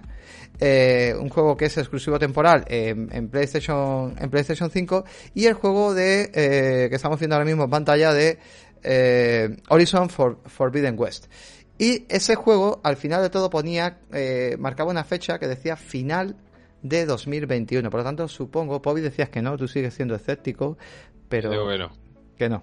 Pero yo creo que sí, yo creo que este va a ser el juego de las navidades, el juego que va a llegar para Navidad, el juego que en noviembre lo tendremos eh, de lanzamiento. Seguramente creo que va a ser el juego que, que en, el, en el E3, aunque Sony no va al E3, eh, pero bueno, sí hará su propio evento y creo que veremos incluso algún gameplay y lo tendremos muy cercano. Me huele a mí que este juego sí, sí lo vamos a tener. Yo espero tragarme las palabras y que sea que sí, Pero God of War no, que- pero este sí. mm, Ya, no, ¿cuál- God of War seguro, soy seguro que no. Mira. God of War para mí es la IP más importante que tiene Sony y, y vamos, vamos. Yo por Kratos mato, como dice Belén, este va por la hija. No, diga, no, Y- nombre a esa persona, por favor. Y, y este, te voy a decir una cosa, eh, bueno, este sa- sa- sabemos ya que va a salir intergeneracional en PlayStation 4 y PlayStation 5, pero es que me da muy mala pinta, tío. Es lo que el otro día hablamos. eh, hay una escasez excesiva de consolas, una escasez. Y mira que Sony está trayendo, por lo menos aquí al territorio español, lo cual es lógico, traemos bastantes más consolas. Pero por ejemplo, ahora Kini estaba diciendo que él se estaba planteando el pillarla después de verano, y es que está la cosa complicada. Porque es que tener en cuenta que como antes de septiembre el que quiere una PlayStation 5 no lo pille, en los meses de invierno que yo creo que PlayStation está intentando acumular para tener una medianamente campañas estables de Navidad, cosa que el año pasado no tuvieron, si se junta con esto, eso no va a ser los días de la- en los juegos del hambre, eso es que va a ser ir con machete y una escopeta un game allí, y yo, que meter la consola y matar que todo esté delante tuyo en la fila, porque es que va a haber hostia, va a haber Sí. hostia pero considerable, porque esto si es un juegazo que te hace comprarte la consola o quererlo tú jugar en la mejor versión disponible, ¿no? El Horizon, ¿no? Sí. No, No, sé. sé. Está la Yo- cosa, está la cosa complicada, ¿eh? Yo sí te digo que uniendo hilos, ¿qué juego han regalado en teoría abril-mayo en los eh, Play at Home? Sí, el, el, anterior, ¿no? La Complete Edition. Claro, entonces huele a lo que huele, huele a que están creando cama directamente. Entonces, de hecho salió en PC en su día, pero están creando cama directamente. Y a mí me huele que PlayStation 5, también tengo una cosa, Sony no es tonta. Y Sony no tiene por qué poner todas las consolas que fabrica en el mercado. Puede guardarse consolas en el almacén y cuando saque un lanzamiento, lanzar consolas. ¿Entiendes? O sea, Sony no tiene por qué coger y tengo 100 consolas fabricadas, voy a ponerlas. No tiene por qué. De hecho, ahora entra que otra de las noticias dentro de, de los números es que llega, llega a China. En China también eh, tendrá que posicionar un número importante de, de- consolas. Entonces, a ver, yo creo que se guardará y para después del verano, bueno, en verano siempre se venden bastantes consolas y después del verano pues es donde más consolas se vende porque llega la campaña navideña y a mí me huele que se va a guardar y que llegarán consolas, seguro. Hombre, yo a mí, por ejemplo, el que antes tú has nombrado que va a ser exclusividad temporal, el Kena, que me llama bastante la atención, me alivia porque también lo sacaba Epic Game, entonces lo podemos, era exclusividad de Epic, perdón, lo podemos jugar en PC. Pero, por ejemplo, el juego que está ahora de moda o que está todo el mundo jugando, el Roguelike Returnal, me gustaría por lo menos tener la posibilidad de jugarlo o probarlo. Y de momento ese me voy a comer los mocos, al igual que la mayoría de los que estamos nos vamos a comer los mocos con el Russian Clan. Es que para Russian Clan va a pasar lo mismo, no va a haber tirón de consolas. No, pero, bueno, ya, ya llegará el momento, ¿sabes? De todas maneras, sí, es verdad. Por eso te digo, si saca un Ratchet Clan que vas, tú crees, o sea, tú dices, ¿para qué voy a sacar Horizon si no tengo PlayStation 5 en el mercado? Y sacas Ratchet Clan en junio, que va a ser más difícil tener una PlayStation 5. Pero es que con todo mi respeto, lo, lo- lo que ahora mismo Sony está haciendo es, sí, está sacando juegos exclusivos, pero verás que nadie por favor me lance cuchillo ni nada. Está sacando juegos exclusivos, pero de IP medianas. Bueno. Lo gordo se lo está guardando. Eh, no está sacando Horizon, que es una IP nueva que crearon Guerrilla Game y que le dio una popularidad inmensa. Se está guardando God War, se está guardando Gran Turismo, está guardando lo que siempre han, bueno, digamos... bueno, no, se, no se está guardando, es que no están hechos, Pobi. Sí, bueno, pero que si ellos hubieran forzado la máquina, hubieran forzado a las compañías, ¿no? Decir, señores, Bueno. esto hay que tener alguno de estos para el lanzamiento, ¿no? De hecho, siempre llevamos la generación de PlayStation 4 abrieron con un Gran Turismo, la de PlayStation 3 abrieron con un Gran Turismo, la de PlayStation 2 abrieron con un Gran Turismo, siempre hasta ahí sacando un Gran Turismo, en esta no, la han retrasado, ellos la han retrasado, y es- yo creo que es eso, es que saben que no hay posibilidad.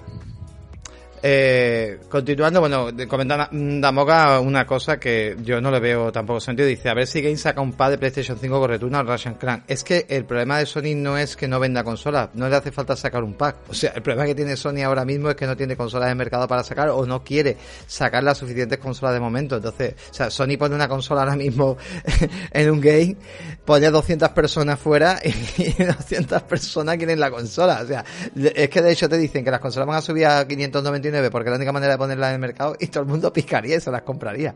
O sea, esto es así. Entonces, por eso te digo que no creo que sea un problema. Cuando se ponen los packs muchas veces es por atraer al público de alguna manera, pero en este caso no hace falta atraer nada, o sea, atraer algún tipo de pack. Pero bueno, continuando con esto, eh, eh, lo que decía también, la consola llega en breve a China. Hay que recordar que Xbox posicionó Xbox One en China. No sé si PlayStation 4 llegó a China. Supongo que sí.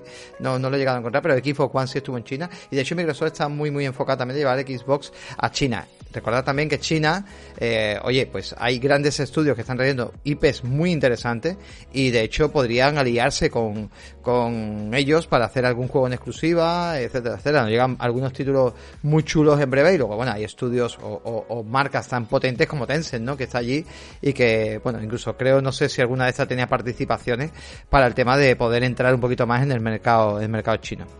En definitiva, esto nos deja un enfoque de Sony que lo que yo puedo entender, y ahora comento un poco contigo, es que Sony sigue pensando en su modelo de negocio más tradicional y más conservador, sigo pensando que mi modelo de negocio es la consola, mi consola la alimento con juegos eh, directamente y sigo pensando ahora mismo, bueno, me tiro un poquito al modelo de negocio del Plus, que para mí ahora mismo el Plus, el online, es muy importante y no habla de, digamos, de llevar a lo mejor, pues no sé, ¿no? Algún servicio, en este caso un PS Now que sea un poco más potente o de llevarlo más al enfoque de PC, ni nada de eso. O sea, parece ser que por los números que hemos hablado y, y las cifras que se han ofrecido, pues lo que vemos es eso, ¿no? Es una plataforma muy, muy conservadora. No sé si tú aquí qué opinas con esta cifra estos números, si te da un poco otro enfoque o... No, no, ellos siguen con el modelo de negocio que tanto buen rendimiento la dan PlayStation 4 y que van a seguir así, ¿no? Superproducciones AAA eh, nos van a seguir lanzando y, y, nada, y siguen en ese modelo que le, ha, que le ha funcionado en la generación que hemos pasado tremendamente bien y que parece ser que de momento le sigue acompañando en esta generación que está empezando, ¿no? Pues sí, ahora bueno, vamos a hablar de Xbox y esto vamos a hacer una crítica importante a Xbox y sobre todo e, esto que queríamos comentar y aquí esto que vamos a comentar de Xbox eh, es para que entendamos sobre todo los usuarios que tenemos Xbox, lo que solemos pasar, ya sabéis que bueno, a mí me gusta mucho la plataforma Xbox, pero sé lo que estoy comprando de un principio, ¿vale? Y esto os, lo voy a explicar un poco eh, con el tema de los números, las cifras que se han dado y también porque muchas veces es injusto eh, cuando metemos a Xbox a compararla con Sony, que se puede comparar pero no en todo. ¿Vale? Y bueno, los números. Simplemente centrándonos en su tercer trimestre, el tercer trimestre ronda desde enero 2021 a marzo de 2021, ¿vale? Solamente ingresos en el departamento de videojuegos, ojo, el departamento de videojuegos entra lo que son consolas, lo que son servicios, ¿vale? Todo lo que es enfocado al videojuego, han hecho más de 3.000 millones de dólares.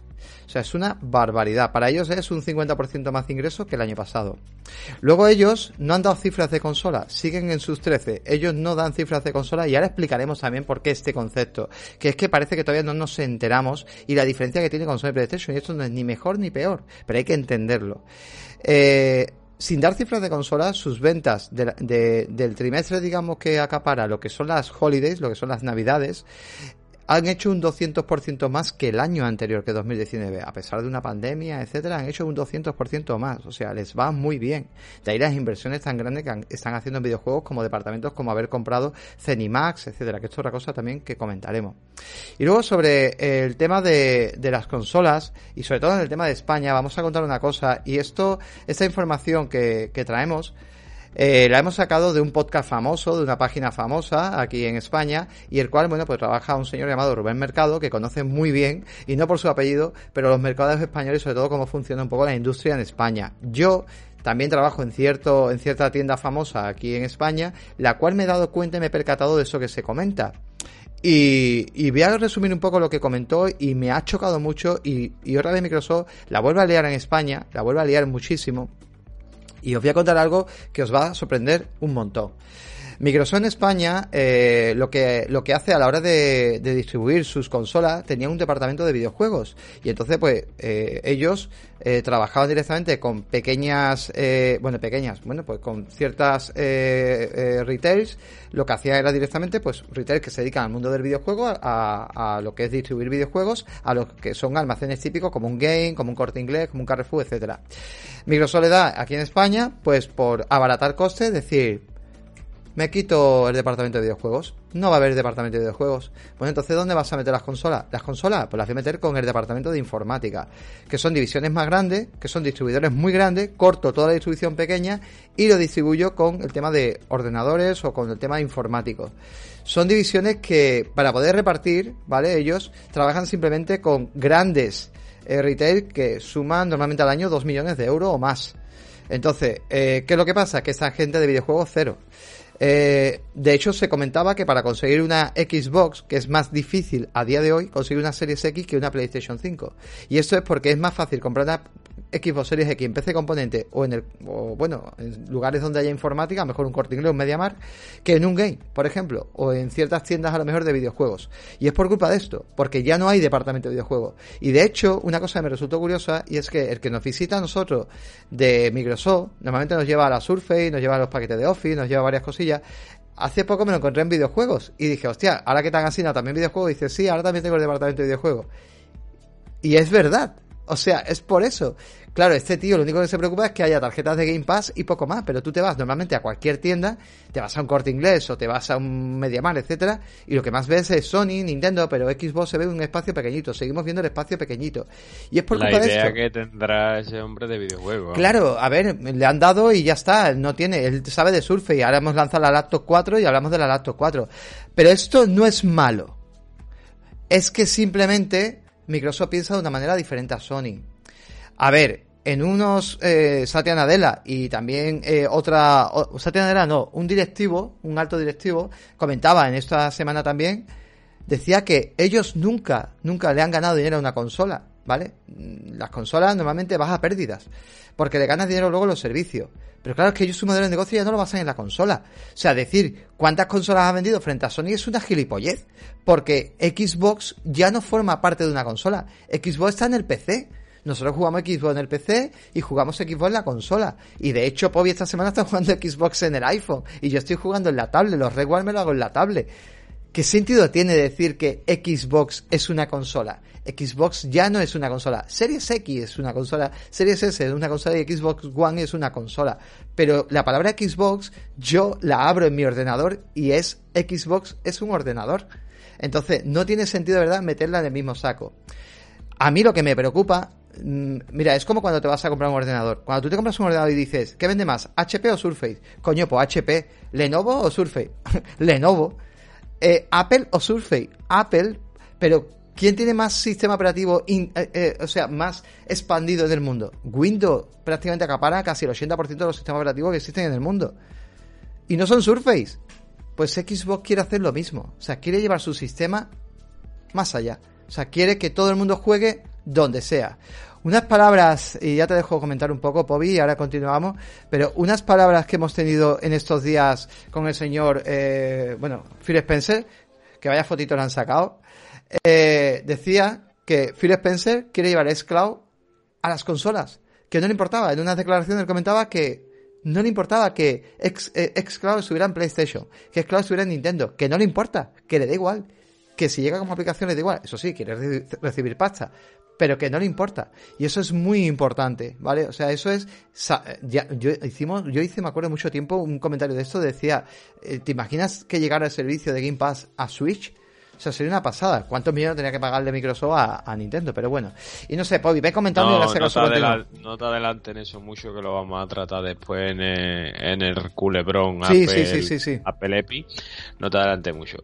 Que entiendo, entiendo que Microsoft no quiera dar cifras de ventas de consola porque están hartos de decirlo y, y es que lo demuestran mes a mes, ¿no? Que para ellos la consola sí es una cosa, es una consola que está ahí, ya que las vamos a hacer, vamos a hacer la consola más potente del mercado, pero que ellos se basan en los servicios y en lo que potencian. Para ellos todo el ecosistema Xbox, ellos quieren que tú juegues a sus juegos en el mayor número posible de dispositivos.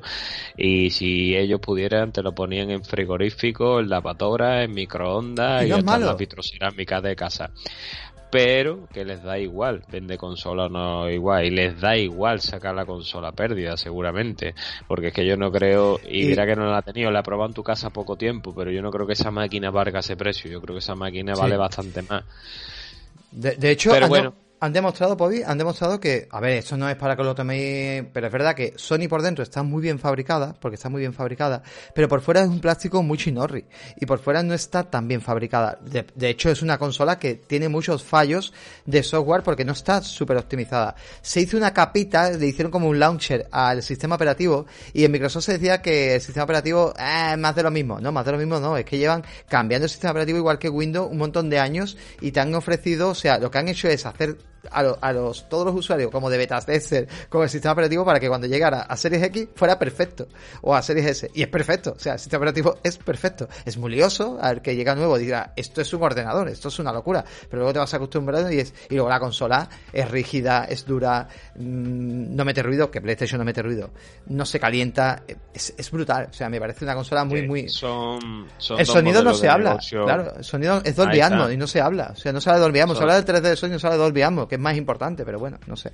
Son dos modelos de negocio totalmente distintos. Mientras hemos hablado de Sony que sí necesita de vender un hardware y de crear contenido exclusivo para ese hardware que te haga venderte ese juego, a Microsoft lo que le interesa es venderte suscripciones. A Microsoft lo que le interesa es que haya, es que en el mundo ¿eh? hayamos eh, 40 millones de personas que paguemos 10 dólares al mes, que son 400 millones de dólares, y eso mensualmente le genera al final del año 5 mil millones. Me compro otro Bethesda anualmente a costa de los jugadores. Es lo que a ellos realmente le importa eso. Y claro, entiendo las palabras de Phil Spencer. Me da igual que si Nintendo los quiere, Fulanito los quiere y el que los quiera. Yo lo que quiero es dinero, dinero, dinero, suscripción, suscripción, suscripción. Eh, es un modelo de negocio un poco particular porque realmente todo lo que gana Microsoft en el tema del departamento de videojuegos es para invertir en videojuegos. O sea, esto es otra cosa importante. Habrá gente que habrá dicho, bueno, pues entonces ¿para qué me voy a comprar una Xbox? Porque me estás diciendo que no le ponen énfasis a la consola, entonces que los videojuegos ellos están aquí de paso. No, cuidado, cuidado. Les da igual venderte el hardware pero no les da igual el tema de gastar dinero, mucho dinero en videojuegos. Y de hecho, lo está demostrando. Se gastaron 7.500 millones de euros en, eh, de dólares en Cenimax se han comprado una veintena de estudios, tienen más de 30 estudios, y ahora dirá la gente, sí, pero no tienes juego. Un momento, un momento, no tienes juegos, no, cuidado. Microsoft está ahora mismo haciendo su planning para que, evidentemente, no va a sacar de 30 estudios, va a sacar 30 super exclusivos, pero vamos a tener seguramente, o sea, usted imaginaros a partir de 2022, y yo creo que este año, aunque Pavi sigue escéptico y dice que no, que este año no van a salir muchos juegos de equipo, pero yo digo que sí, que va a tener juegos interesantes, pero eh, a partir de 2022, imaginaros, sabéis que todos los juegos que lleve la compañía van a salir en Game Pass. Su plan es ese. Dos juegos por mes. Imaginaros dos juegos por mes.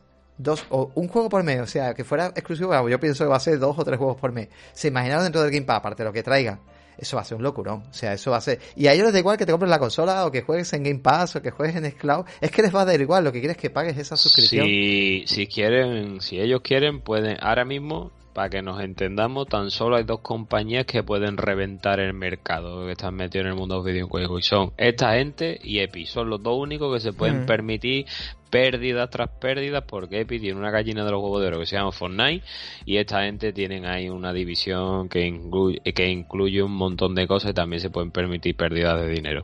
Y si esta gente pueden y esta gente pueden reventar el mercado de los videojuegos dándote en el Game Pass juegos exclusivos mm. y metiéndote todos los juegos que las IP de Bethesda si esta gente les sale los cojones y dice esto no más que sale en mi plataforma el que quiera lo juegue y el que no no lo juegue y además eso pueden permitir que es que le digo a que nada más que lo juegue un millón de personas que si le sale sus santos cojones lo hacen.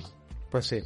Por terminar un poco este artículo, ¿no? Y un poco todo esto que hemos comentado, al final, eh, yo lo que saco en conclusión como usuario y como jugador es que a mí, a mí, ¿eh? O sea, lo que me gusta a mí no significa que gusta a los demás. Pero claro, yo teniendo una PlayStation 4 Pro y teniendo una Xbox Series X ahora mismo, a mí me conviene más el tema de Xbox por el formato de cómo me he acostumbrado a jugar. Eh, quizás no tengo los mejores exclusivos, dependiendo como tú consideres un exclusivo, porque yo me divierto mucho jugando en Xbox, pero sí es verdad que el planning de PlayStation es, te voy a ir sacando exclusivos poco a poco. ¿Cuántos exclusivos eres capaz de sacarme en un año? ¿Cinco? ¿Cuatro? ¿Tres? O sea, esto es, para mí es un problema. Porque mm, lo demás van a ser juegos que voy a tener que ir comprando y a lo mejor en Xbox me lo están dando dentro de un servicio. Esto es lo que me fastidiaría. Entonces a mí Xbox ahora mismo sí creo que el enfoque que tiene, ya sea en consola o ya sea en PC, de hecho Poby decía, yo no quiero una consola, si tengo una pedazo de gráfica, ¿para qué me voy a comprar una serie X? Tengo la gráfica, si acaso me compro una PlayStation 5 por jugar exclusivo. Pues lo que veo es eso, que en este caso a mí Microsoft me está dando una serie de títulos y una serie de catálogo y sobre todo pues eh, con el tema de Game Pass que me parece una forma de jugar muy interesante y creo que es donde está fallando Sony y que a futuro le podría jugar una mala pasada. O sea, no digo que lo está haciendo mal, creo que los exclusivos son importantes Sony porque es su as y es su baza y es su forma de, de trabajar el tema de los videojuegos. Pero creo que no debería de desaprovechar ese PS que aunque mete juego, pero lo hace muy silenciosamente y debería de enfocarse un poco más y decir, eh, que yo tengo un PS muy chulo y lo voy a alimentar. Y que, yo qué sé, y más adelante, que si pagas el PS Now, pues también te meto el plus o vete a saber. Creo que debería de, enfocarlo de otra manera. Y bueno, simplemente era un poco las cifras y, los, y los comentarios. Y vamos a, no sé si quieres aportar algo más o ya terminamos, ya vamos a otra cosa. No, no, yo solo que tengo ganas por ver a ver qué huertecito le da Sony al PlayStation Now porque creo que ahí tiene que hacer algo, pero algo curioso con ese servicio, porque es que además ya no solo Microsoft, que ahora después vamos a hablar del Xcloud, es que ya también Stadia, es que se van a meter a Amazon también con el Luna, es que a qué estás esperando darle un huerco a tu streaming, que te va al final a comer la tostada, que viene todo el mundo detrás dándole al streaming caña. Pues sí, la, verdad que, que sí, que, que, que es así y poco más.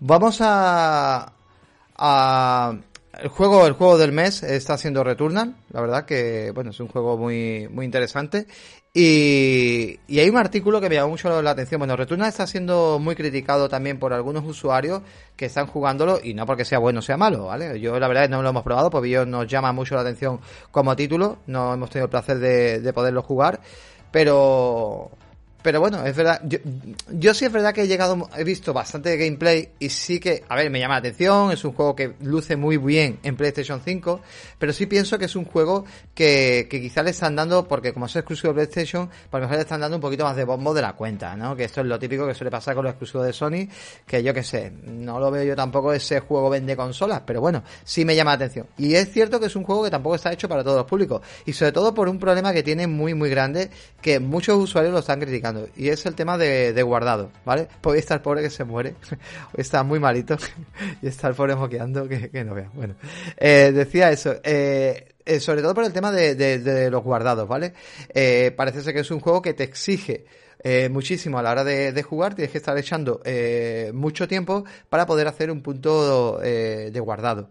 Y esto, pues hay usuarios que lo que están haciendo es poner la consola en un modo reposo y también esto está empezando a surgir a mucha gente crasheos y corrupción en partidas. Parece ser que se ha actualizado el juego y parece ser que con la actualización del juego, pues se está intentando arreglar esos crasheos. Pero hay gente incluso que le ha entrado la pantalla gris de la muerte, que le llaman, que por lo visto, bueno, si os metéis en EOL, en el otro lado, pues vais a saber un poco, poniendo la consola en modo reposo, bueno, en modo reposo, consola en modo seguro, eh, creo que puedes hacer un reset y puedes salir de la pantalla si no quieres llevar al servicio técnico y no quedarte sin consola. Pero bueno, la verdad que están pasando un montón de cosas. Hay un artículo que me llamó mucho la atención y en vida extra y comentaba eh, el redactor que eh, no se había dado cuenta lo bueno que era el Quick Resume de Xbox hasta que estuvo con Returna y se dio cuenta que no había puntos de guardado. Y es que el que no conozca lo que es el, el Quick Resume, lo explicamos brevemente y os digo también mi experiencia. El Quick Resume no es más que simplemente eh, abrir un videojuego, estar jugando a él eh, un amigo te contacta y te dice, oye, echamos una partida mm, a otro juego, venga, vale, o a Rider, venga, vale, y estoy a mejor jugando ese juego, y digo, venga, pues voy un momento. Y sin hacer nada me salgo, me meto en otro juego y este juego se queda como pausado. Y a lo mejor luego cojo y me pongo en otro tercer juego y esos dos juegos están pausados, ¿vale? Y igual apago la consola o se me va la luz y cuando vuelvo a encender la consola y vuelvo a recuperar la luz, pues el juego sigue pausado. Y es como una especie de archivito, ¿vale? Que genera una caché y es un archivo, pues lo que hace simplemente es, eso, ¿no? Que puedes volver al juego cuando te dé la gana. Y esto mola mucho. No lo hacen el 100% de los juegos, pero lo hacen muchos juegos. Puedes guardar entre 5 o 6 juegos y mola un montón. La verdad que mola un montón. Y esto pues lo que comentaba el redactor que le hubiera venido muy bien a PlayStation 5, está muy bien que el tema de lo que es el, el, disco duro, que va súper rápido, etcétera, pero que un Quick Resume hubiera venido pues súper bien. Tú, Pobi, esto no lo conoces, ¿verdad? Porque tú no te lo enseñas de aquí. Yo no seas mamón, no seas mamón y no me toque los cojones ¿eh? con el Resume y eso. No, pero bueno, verdad que no lo has conocido, me refiero, esto molaría, a ti te vendría muy bien, tú que juegas tantos juegos indie, de apagar, encender, de meterte en uno, en otro, Molaría. A mí me, me, viene muy bien. Igual que me viene muy bien una One X, que tienen ahí algunos que cogen polvo. O, ¿sabes? En mi caso estaría mejor, pero bueno. pero es que la One X ya tiene Wii Resume. pero da igual, yo se lo pongo, yo le pongo una pegatina que ponga Wii Resume.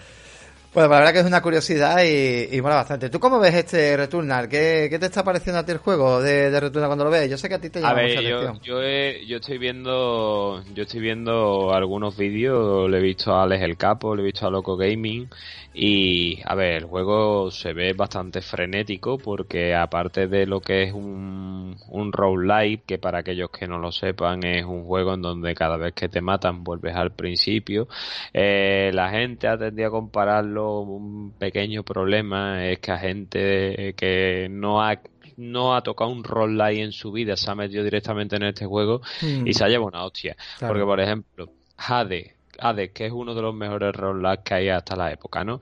Hades es una run, una run es desde que tú comienzas la partida hasta que te matan o si consigues pasarte el juego, pueden ser una run de 30 o 40 minutos, mientras que en Returna, una run en donde no puedes parar el juego y ni lo puedes, que es lo que tú dices y por lo que se habrá dicho lo del quiz resume este, una run te puede durar hora y media o dos horas.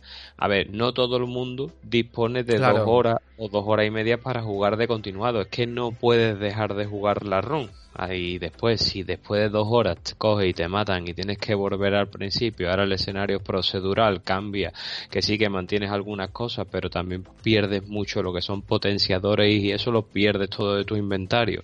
Hmm. Entonces la gente que se ha metido en ese mundo nuevo, por eso está diciendo lo de los puntos de guardado, que no tiene lógica porque ningún roguelite tiene puntos de guardado. Claro. Eso por un lado. Y después se ve bien mucha acción frenética porque también es un es que no sé cómo se dice, un bullet, no sé qué, esto que se ve un montón de disparos en pantalla y ahí se ve acción frenética porque tienes que estar todo el rato usando el dash con la esquiva y matando a los contrarios y se ven algunos que son complicados, entonces a ver, se ve, se ve eh, mucha niebla, mucha niebla amiga, ¿verdad? Correcto, se ve mucha niebla, amiga. un bullet hell, perdón, me ayuda aquí Inditeca con el. Tiene mucha niebla el juego y yo, sé por qué la tiene, porque eh, muestra demasiados eh, disparos en pantalla y quiere siempre ya 60 FPS, pero eh, la niebla ojito, ¿eh? que el juego siempre lo vais a ver con mucha, mucha niebla. Algo dirá, no, la ambientación, venga, otro con, tiene niebla porque tiene sí, es verdad, Sí, es verdad que, el primer bioma es un bioma muy muy oscuro que, el que prácticamente todo el mundo verá en la pantalla. Aparte también el juego tiene exploración porque para enterarte un poco de la historia hay que coger documentos y leerlos que no es un juego no es un juego sencillo hmm. y hay mucha gente que se ha querido adentrar en este género y el género roguelike es un género para jugadores, mm, a ver cómo te digo yo, casual. Eh, no experimentado, sino para jugadores que no jugadores de nicho, de, ese, de nicho de ese género, ¿sabes? Que no es un plataforma que, bueno, podrás haberlo jugado o no jugado, pero bueno, lo toca. Pero es que aquí un roguelike tienes que saber lo que te lleva y eso puede llevar a la desesperación. Tú imagínate tú, que no eres mucho de tocar roguelike, no, no, no. que, juegas que era no lo entendía, no me gustaba y luego lo entendí. Que, juegas dos horas a un bioma de esto, y te mata el boss final del bioma y ahora te, mandan al principio del mapa y te dicen, eh, pues ahora me cago. para llegar nota otras dos horas. Agua la voz. Al fin acabas vendiendo el juego, que es lo que está pasando, los carros de Wallapop y del game. Sí, eso es verdad. ¿eh? A ver, el juego se puede criticar por eso y... Oye, que es un género y ya está. Esto es como los de, el Demon Soul. Yo creo que Demon Soul es un pedazo de juego, pero yo no me llama para jugar. No me lo compraría directamente. Pero a eso voy. Este, esto es el coñazo que yo voy, tío. Que este juego lo hayan puesto por las nubes... Vale, yo entiendo que lo ponga por las nubes tú, que si has jugado roguelike, eh, que lo ponga por las nubes, yo que sé, compañeros que sé que juegan este tipo de género, que habéis dado mucha caña a NADE, que le habéis dado mucha caña, yo que sé, a cierto Nuclear Throne, yo que sé, a muchos juegos, ¿no? Eh, pero, bueno, el, el de los Morta creo que tú también lo traíste, que también es un roguelike. Y, pero que, pero que lo de los Morta también lo es. Claro. Pero que te lo ponga por las nubes de un montón de gente, ¡ah, el mejor juego! Bueno, hombre, mejor juego. A ver, es, que yo no le pondría pero nota. que además uno de los requisitos que te he dicho que no cumple de los roguelike, los roguelike eso suelen ser run cortas, run de media hora, 40 minutos y es que este se pasa, se tiene run, vamos, Nacho Requena que lo está jugando dice que eh, el otro día estuvo comentando en su programa que había jugado una run de hora y pico, que había ido a comer y que cuando volvió había dejado la consola en modo reposo y la consola se la apagó, con lo cual perdió la run, tuvo que empezarla desde el principio. Por eso eh, queríamos mencionar del tema del Quick Resume, ¿no? Lo, interesante que tiene el tema del Quick Resume y, a ver, que no es por comparar nada, pero oye, que al final Quick Resume es un invento curioso que hay que tenerlo ahí en cuenta. Y mola, y mola mucho. Venga, vamos avanzando, que nos queda muy poquito. Eh, a ver, tenemos por aquí el tema de, de, de, de, de, de, Vale, ya terminamos con esta noticia que me parece súper interesante también. Y porque yo la he probado y me ha molado mucho y mm, he probado el FPS Boost de, Xbox, no me lo creía, he, alucinado mucho. ¿Qué es el FPS Boost para que lo entienda la gente? Bueno, pues eh, primero de todo se han anunciado más juegos, es una barbaridad la cantidad de juegos que han metido el FPS Boost. Para el que no lo sepa y esté perdido, el FPS Boost, bueno, pues Microsoft, además de renovar la retrocompatibilidad en su día, se ha preocupado también de eh, añadir eh, bueno, pues todos esos juegos que tenían, eh, estaban bajo de FPS en One o en 360 en su día, pues intentar poner todos los juegos a 60 FPS o en su defecto alguno desbloquear los FPS y que vayan pues como Titanfall 2, creo yo lo he estado probando a 120 FPS, locuro en total. ¿Qué necesitamos? Bueno, primero los juegos. ¿Qué juegos tenemos y qué FPS? Bueno, tanto en Vandal como en muchas web ponéis eh, FPSU juegos y os dice a cuánto FPS va. Por ejemplo, podemos, pues ya que ser Battlefield 1 va en Xbox One X, eh, Series X, va a 120 Hz, eh, bueno, la gama Battlefield casi todos van a 120, eh, el DIR 4 a 120, yo que sé, hay un montón. Los Far Cry van a 60, pero hay un montón de juegos que, ya os digo, Titanfall 2 va a 120 y locurón. ¿Qué necesitamos para primero activarlo, vale? Bueno, necesitamos primero de todo saber que nuestra pantalla sea compatible, porque a ver, si tienes un monitor de ordenador que va a 60, ¿para que lo va a poner a 120? Si no es compatible, es una tontería. ¿Qué necesitamos para que vaya a 120? Primero que la pantalla vaya a 120. Segundo, eh, hay muchos televisores que os va a pasar que tenéis, como en mi caso, tengo un OLED, pero es HDMI 2.0. Por lo tanto, tengo que bajar la resolución de la consola de 4K a 1080 y entonces si me pilla 120 porque el panel es compatible con 120. Y ahí es donde he podido ver el juego a 120, ¿vale? Si no, pues lo puedo ver a 4K a 60, ¿vale? Esto es importante. ¿Cómo activo el FPS Boost? Pues nada, nos vamos a ir siempre cuando nos ponemos sobre un juego en Xbox y le damos a opciones, nos lleva directamente como a la instalación, digamos, de, o las opciones de, del juego, ¿no? Para copiar, para mm, llevarlo a otro disco duro, para desinstalar, etcétera. Y ahí hay marcado un apartado donde pone FPS Bus. Y ahí es donde señalamos el FPS Bus. En algunos juegos va a decir, oye, que si activas el FPS Bus, pierdes el HDR eh, de este ficticio que mete. Bueno, pues lo pierdes y ya está, ¿vale? Pero lo vas a ver con mucho más FPS. Hay juegos que se activan solo, pero luego hay juegos que tienes que forzarlo, ¿vale? También es verdad que hay juegos que, bueno, pues no se pueden subir de 30 FPS porque vienen bloqueados y te tienes que aguantar. Pero bueno, en la mayoría, pues, eh, oye, vamos a disfrutar los juegos a 60, algunos a 120 y Pobi, yo me creía que no, no es un abismo, pero de 60 a 120 se nota. La acción es, sobre todo un juego de acción muy frenética como Titanfall 2. Madre mía, me pegué media hora jugando a 60, luego media, y luego empecé a jugar a 120 y dije, ostras, va todo mucho más fluido y mucho más rápido, o sea que se nota, está muy, muy, muy chulo. Por ejemplo, mira, en tu caso solamente puedes jugar a 60, porque tú tienes un monitor 4K, pero es de 60. Yo en mi caso, en mi consola juego de 30 a 32 FPS, no juego más. bueno, eh, los los juega a 17 y 18, que está bastante... Qué cabrón. Pero bueno, no pasa nada. Pues nada, eso hemos terminado un poco las noticias y, y, nada, si quieres beber agua, si quieres parar un poco, porque nos metemos en el berenjenal de Epi. No, no, no, para adelante, para adelante que te, veo, Que te veo cada vez peor cara, vamos. Yo cada vez te veo ahí. Vamos a meter en el culebrón de la primavera. Aquí, como a los españoles nos gusta el sarseo. Viva el sarseo. Madre.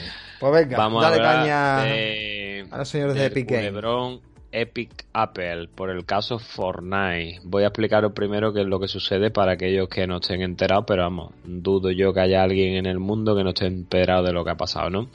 Eh, como bien sabéis, o si no yo lo explico, al día 3 de mayo de este año en California, Estados Unidos, donde hay unas playas tela de guapa, donde estaban los vigilantes de la playa, iba por allí luciendo sus pechotes la, la rubia esta, no me acuerdo cómo se llama. La, la Pamela Anderson la Pamela Anderson, pues tienen un juicio y que se está celebrando por el caso Fortnite. Os explico. El caso Fortnite, que es lo que Pues mira, es lo siguiente. Eh, Apple, por las compras en su tienda, en su iOS, compra, cobra un 30% de retribución a, a todas las compras, ¿no? Por ejemplo, si la empresa compraba un pase de temporada de, del Fortnite en la Apple, en la iOS Store, eh, si valía 10 euros, por, por ejemplo, no sé cuánto vale el pase de temporada, pues Apple se llevaba 3 euros. Entonces, eh, Epic decía que esa era un abuso y Apple decía que eso era la cláusula que, que había. Entonces, Epic hizo una estrategia, una estrategia y es que puso un enlace dentro del juego del Fortnite en donde cuando la gente dentro de eh, jugando al Fortnite en iOS clicaba y compraba algo, Apple no veía ni un duro. Directamente toda la pasta se iba para Epic. Apple, que no es tonta, ni de coña, que Apple es muy inteligente, ¿qué es lo que hizo? Le dio un toque de atención y dijo, escucha, que te quito el juego de, de lo que es la tienda de iOS, como así sucedió. Y entonces se batieron en un duelo de gallos, en un duelo que ahora mismo se está celebrando, eh, a juicio para ver quién de los dos tiene razón. Y claro, como en todo juicio, esto hay que demostrar con papeles quién de los dos lleva razón, pues estos papeles están sacando cosas bastante, bastante jugosas, las cuales están llevando a unos terceros implicados. Y el primer tercer implicado del cual vamos a hablar es de nuestros queridísimos amigos de Sony. ¿Y por qué vamos a hablar de los queridísimos amigos de Sony? Pues porque en este juicio el SEO de de Epic que se llama Tim, el apellido no, Tim Sweeney o algo así, vamos a decir el, Tito Tim, lo vamos a dejar como el Tito Tim. Pues el Tito Tim ha presentado en este juicio una serie de documentos en donde se ha filtrado que eh, Sony se cobra una comisión por el crossplay de Fortnite eh, que yo voy a pasar a explicarlo. Aquí había un pequeño lío porque la gente cuando salió esto ha dicho, claro, por eso Sony no quería dar juego cruzado, los jugadores de Fortnite reclamaban el juego cruzado y al final se ganó la batalla porque Sony lo que quiere es manteca, no. A ver, Sony cobra una comisión a Epic y yo la veo lícita. ¿Por qué la veo lícita? Porque si estudiamos las cifras de jugadores del juego Fortnite, casi el 60% de los jugadores que juegan a Fortnite lo juegan en la plataforma PlayStation 4, seguida por Xbox One, seguida por PC y por último en Switch. Entonces Sony en su posición predominante, que es lo que ha pactado con Epic, pues ha pactado una comisión, siempre y cuando se cumplan una serie de condiciones, que es con una fórmula matemática que no voy a proceder a explicaros, pero que la cual Epic, si no se llega a producir eh, un porcentaje, le tiene que pagar a Sony hasta que se llegue a ese porcentaje. Eh, haciendo unos cálculos que una amiga de otro chat hizo, aproximadamente en los dos años, en el 18 y 19, que es lo que son los papeles están salidos, más o menos Epic le tuvo que pagar entre mil y 1.200 millones de dólares a, a Sony. Pero es que aparte, en esa comisión también se deriva que hay un acuerdo en donde Sony dice que si un jugador por ejemplo, vamos a poner a mi hija, mi hija Julia, juegue y en mi PlayStation 4 juega Fortnite, no sé, eh, vamos a poner 100 horas mensuales. Para me dice, papá, necesito el pase de batalla de la temporada 15 de Fortnite. Y yo, que tengo un iPhone, cojo y se lo compro en el iPhone. Sony dice, eh, para, para, que ese usuario que está jugando 100 o 150 horas en mi plataforma ahora va a comprar pase de batalla en otra plataforma y yo no veo un duro, el 30% se lo lleva se lo lleva esta gente, no, a mí cuando compren en otra plataforma, no la comisión entera, me tienes que dar parte de ese comisionado a mí porque ese jugador está jugando en mi plataforma, lo único que ha hecho es comprarlo. Entonces esto ha salido y entonces la gente se ha puesto las manos en la cabeza pues diciendo eso, ah, ya entendemos por qué Sony no daba el crossplay en ningún juego porque lo que quieren es juntarlo manteca, no. Sony no se niega a dar crossplay. Sony lo que está haciendo es cobrar una comisión en su posición de predominante y decirle, escúchame, Epi, que jugar a Fortnite en mi plataforma es totalmente gratuito porque yo no te cobro un duro ni necesitas el plus. a mí me vas a tener que pagar por yo tenerte ahí 60, yo qué sé, voy a poner una cifra espeluznante, 60 millones de jugadores ahí mensualmente, me vas a tener que dar una comisión. Y es lo que está, se está produciendo. También se ha filtrado un correo que es muy curioso, un correo que hay entre, entre el CEO de Epic, este team, y uno de los directivos de Sony, en donde el correo trae una serie de puntos, en concreto siete puntos, en donde le dice mira Sony que nosotros si quieres en el Plus te montamos un personaje, recordemos que ya salió en Fortnite Kratos y varios personajes más y se los regalas a tus suscriptores del Plus, si quieres en el E3 montamos un evento en donde yo llevo a 100 streamers que yo pago y proponemos el acuerdo en donde tú mantienes el nos dejas el crossplay con todas las demás plataformas. Eh, si queréis, pues nosotros nos desvinculamos y vosotros anunciáis cómo así sucedió, que es lo que yo critico. Yo no critico que Sony se lleve una comisión, sino que Sony Recordemos que cuando la gente empezó a dar por culo los usuarios de Fortnite diciendo hay que ver que no se permite el crossplay con PlayStation, Sony lanzó jugadores, os hemos escuchado y os hemos dejado el crossplay con las demás plataformas, con los usuarios de PC, de Microsoft y de Nintendo. No, Sony, no sean mentirosas, lo estás dejando porque te están dando una comisión o te están em, pagando por eso, ¿no?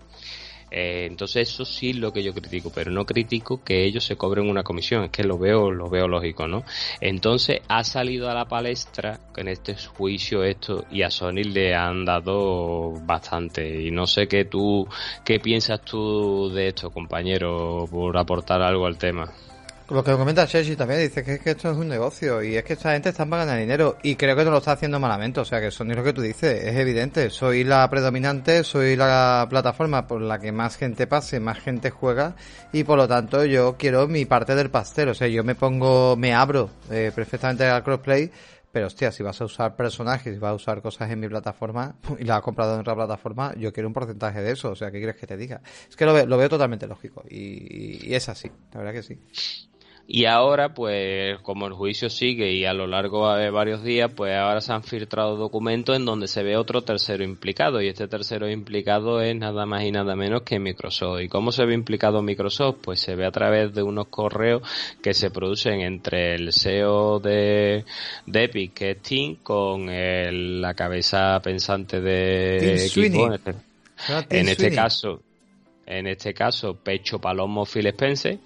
Y entonces pues le dice en este correo eh, mira mm, a ver si abres la posibilidad del crossplay en tu plataforma. Y a lo cual el Phil Spencer pues le dice mm, tranquilo porque nosotros tenemos pensamiento del Xcloud llevarlo a más plataformas que es como lo que tú has dicho. Y ahora aquí me gustaría un momentito debatir del tema contigo porque él dice tenemos pensado llevarlo a más consolas pero Ahí hay una cosa que a mí no me cuadra, porque mm, que yo sepa, o yo no soy tonto, en el mundo nada más que existen dos consolas más aparte de la Microsoft, que son la PlayStation y la Nintendo Switch.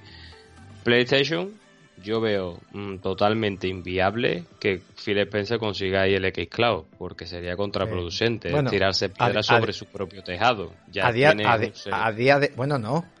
Es que, eh, importante esto. A ver, como lo estamos viendo a día de hoy, sí. Pero te sigo diciendo una cosa, y esto es muy fuerte. Eh, lo hemos comentado en los modelos de negocio, por eso todo esto va a vincular al final. Al final son las noticias las hacemos de tal manera, estudiamos muchísimo para poder hacer todo este tipo de debates y este tipo de cosas. Eh, hemos dicho que Sony, ¿cuál es su modelo de negocio? El exclusivo. No, y además. La, el hardware. El hardware. ¿Y para Microsoft el hardware qué piensa de él? Que se la zumba. Que le da igual. O sea, que a él le da igual meterte el, el xCloud directamente, el Gamepad a, a través de la aplicación. sería echarse piedras en su propio tejado. ¿Por qué? ¿Por qué? Si te va, si te va a comprar, pero te va a comprar Play, va, va a jugar todo en Play y va a tener Gamepad tú compras Play. perdona, y llevándote, y lleva, pero perdona, llevándote un porcentaje, tú que, que, le va a salir gratis. ¿Tú sabes cuánto tendría que pagar Microsoft por meter el servicio dentro de PlayStation si eso ocurriera el día de mañana? pero, por ejemplo, si tú metes el servicio de Xbox, de Gamepad dentro del servicio de la consola Sony, que sí, aunque lo juntes en manteca, todo lo que tú quieras, es contraproducente para Sony porque resulta que en ese servicio hay muchos, muchos juegos third party que Sony va a dejar de ingresar por ello, porque la gente, la gente no gilipollas, ¿no? La gente, no. vamos a ver, si sale un juego que está en el Game Pass y a la misma vez lo puedes comprar en Sony, la gente lo va a jugar en Game Pass. No, no, no, no, te estás confundiendo. No, no, no, no, no. Seguramente a lo mejor los catálogos no serían iguales. A lo mejor te permite comprar el juego dentro del Game Pass, pero se lo lleva Sony, ¿me entiendes? Claro, ya no sé, es que tú estás hablando de un punto de vista hablando de Xbox porque el servicio está en Xbox, pero si el servicio se llevara a, PlayStation, el juego tú te va a derivar a la tienda de PlayStation, no a la tienda de Microsoft. Entonces Microsoft ha dicho que se llevaría calentito sería, menos los convenios, yo no soy, no entiendo de marketing y no sé nada, pero aquí lo que haría entonces Microsoft sería, yo me lo llevo calentito en el tema del Game Pass y tú lo llevas calentito en el tema de lo que el usuario compre dentro de los juegos. O sea, oye, que se quiere comprar juego para vosotros, bueno, pues el juego te lo quedas tú, ¿me entiendes? Entonces, eh, la cosa cambiarían ese aspecto y seguramente intentarían no mezclar eh, ciertos títulos a lo mejor para no hacerse daño. O sea, no serían gilipollas, sería un catálogo mínimo. Es como en, Nintendo Switch. En Nintendo Switch seguramente los juegos llevarían mucho más juegos tipo de rare, plataformas, etcétera, para eh, llevar un catálogo más adaptado a, la máquina, pero igual no llevaría todo el catálogo. Y a, y a un Halo, no lo veo yo, a lo mejor un Halo que lo quisieran llevar a, Play, eh, a PlayStation, pero oye, quién sabe. Ahí me gustaría llegar contigo, porque por ejemplo, la otra plataforma que hay o otra consola que hay es Nintendo Switch, que a los cuales los japoneses los veo un poco más abiertos a que llegue y además les vendría bien porque se benefician beneficiarían de esos third party en donde para correr en su consola ahora mismo tienen que usar. Eh, eh, ahora ya sonido japonesa, yo sé que se está europeizando demasiado, o americanizando, pero, que ahora sonido japonesa, me ha hecho gracia eso. Es muy buena, muy que buena. Ryan, eres, eres el Don Matri de Play, cabrón. En el caso de Nintendo Switch yo lo veo más lógico porque eh, se beneficiaría del servicio eh, Game Pass en el, en el, sentido de que hay muchos juegos third party en donde para ahora mismo disfrutarlos en Nintendo Switch tienen un downgrade muy grande y con esta aplicación no habría necesidad de hacerle ese downgrade, sí. Pero por otra parte, una cosa de la que fideliza, mucho Nintendo, que es eh, hacer marca, ¿no? Como por ejemplo que su juego juegos no bajen nunca de precio, eso al final es hacer marca.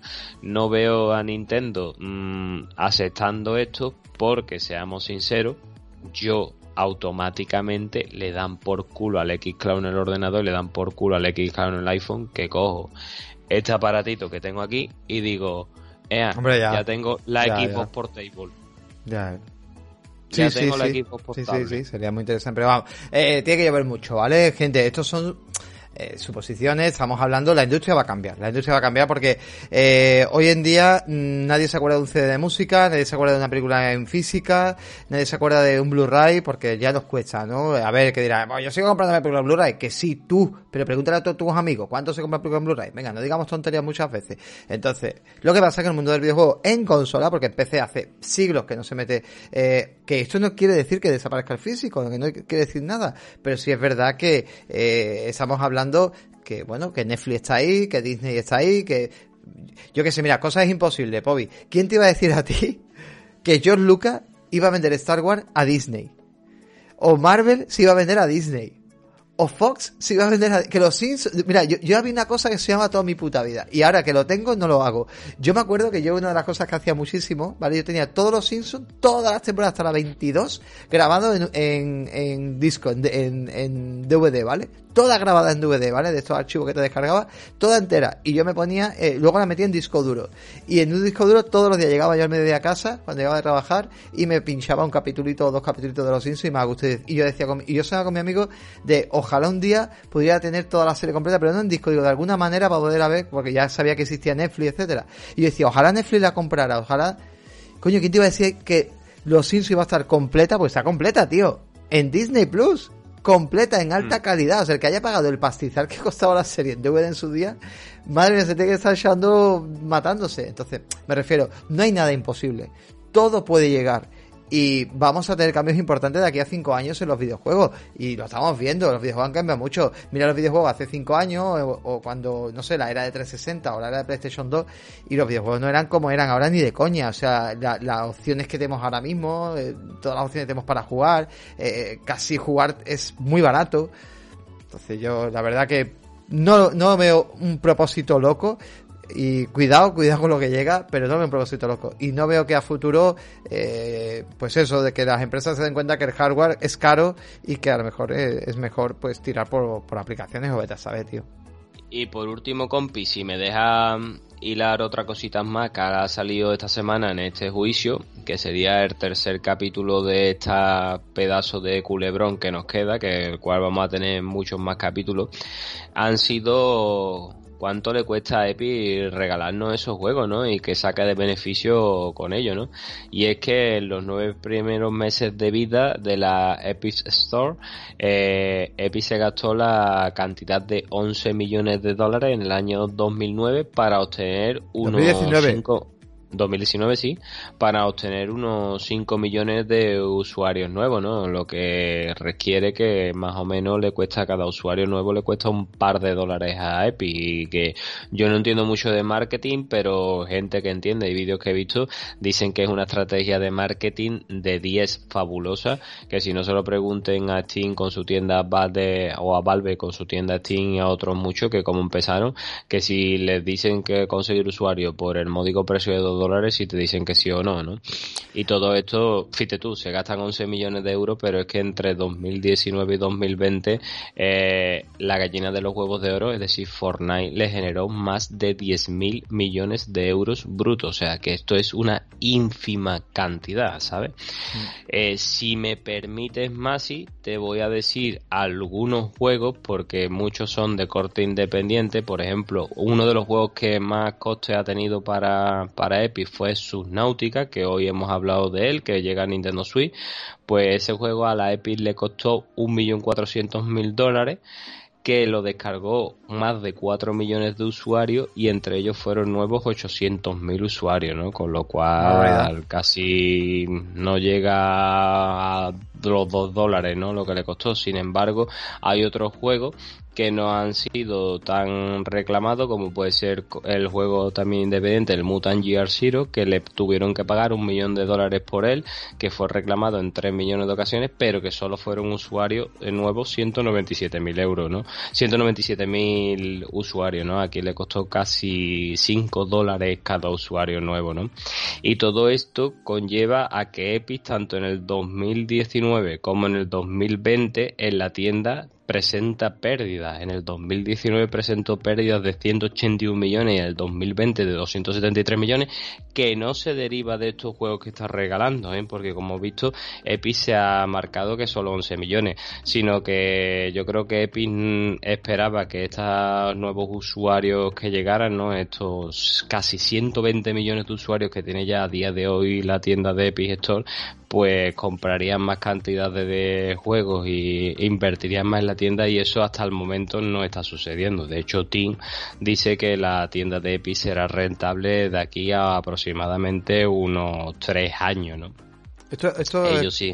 Es curioso. Dime, dime. No, que es curioso otro que comenta. Eh, el tema de marketing, pues sí, es, es, verdad lo que comentas, que, que muchos firmarían gastar 11 millones por tener 5 millones de usuarios eh, lo firmaría muchísima gente porque atraer eh, de repente 5 millones de usuarios en un año es importante de poder llenar una plataforma. O sea, que se lo digan a, a Xbox, ¿no? Por ejemplo, Xbox, eh, ya que estamos hablando del tema de Game Pass y todo eso, eh, ¿cuánto le ha costado llegar a los 20 millones de usuarios? Fíjate tú, todo el marketing, todo el dinero que se ha gastado y sigue gastando para poder hacer es verdad que es diferente porque aquí está ingresando dinero con ellos, pero ha perdido mucho dinero. Bueno, ingresando dinero. No todos los usuarios sabemos que pague 10 eh, dólares o 10 euros por el servicio, sino que antes de un euro. Claro, fíjate cuánto le habrá costado a esta gente lo que han gastado y siguen gastando para que esto sea rentable el día de mañana. Entonces, decir que directamente entran 5 millones de usuarios por gastarte eso eh, en, una serie de títulos, pues es interesante. Lo que tú y dices. que coste que no te ha hablado de exclusividades, en que por, por ejemplo la exclusividad de Control en PC pagaron más de 10 millones de dólares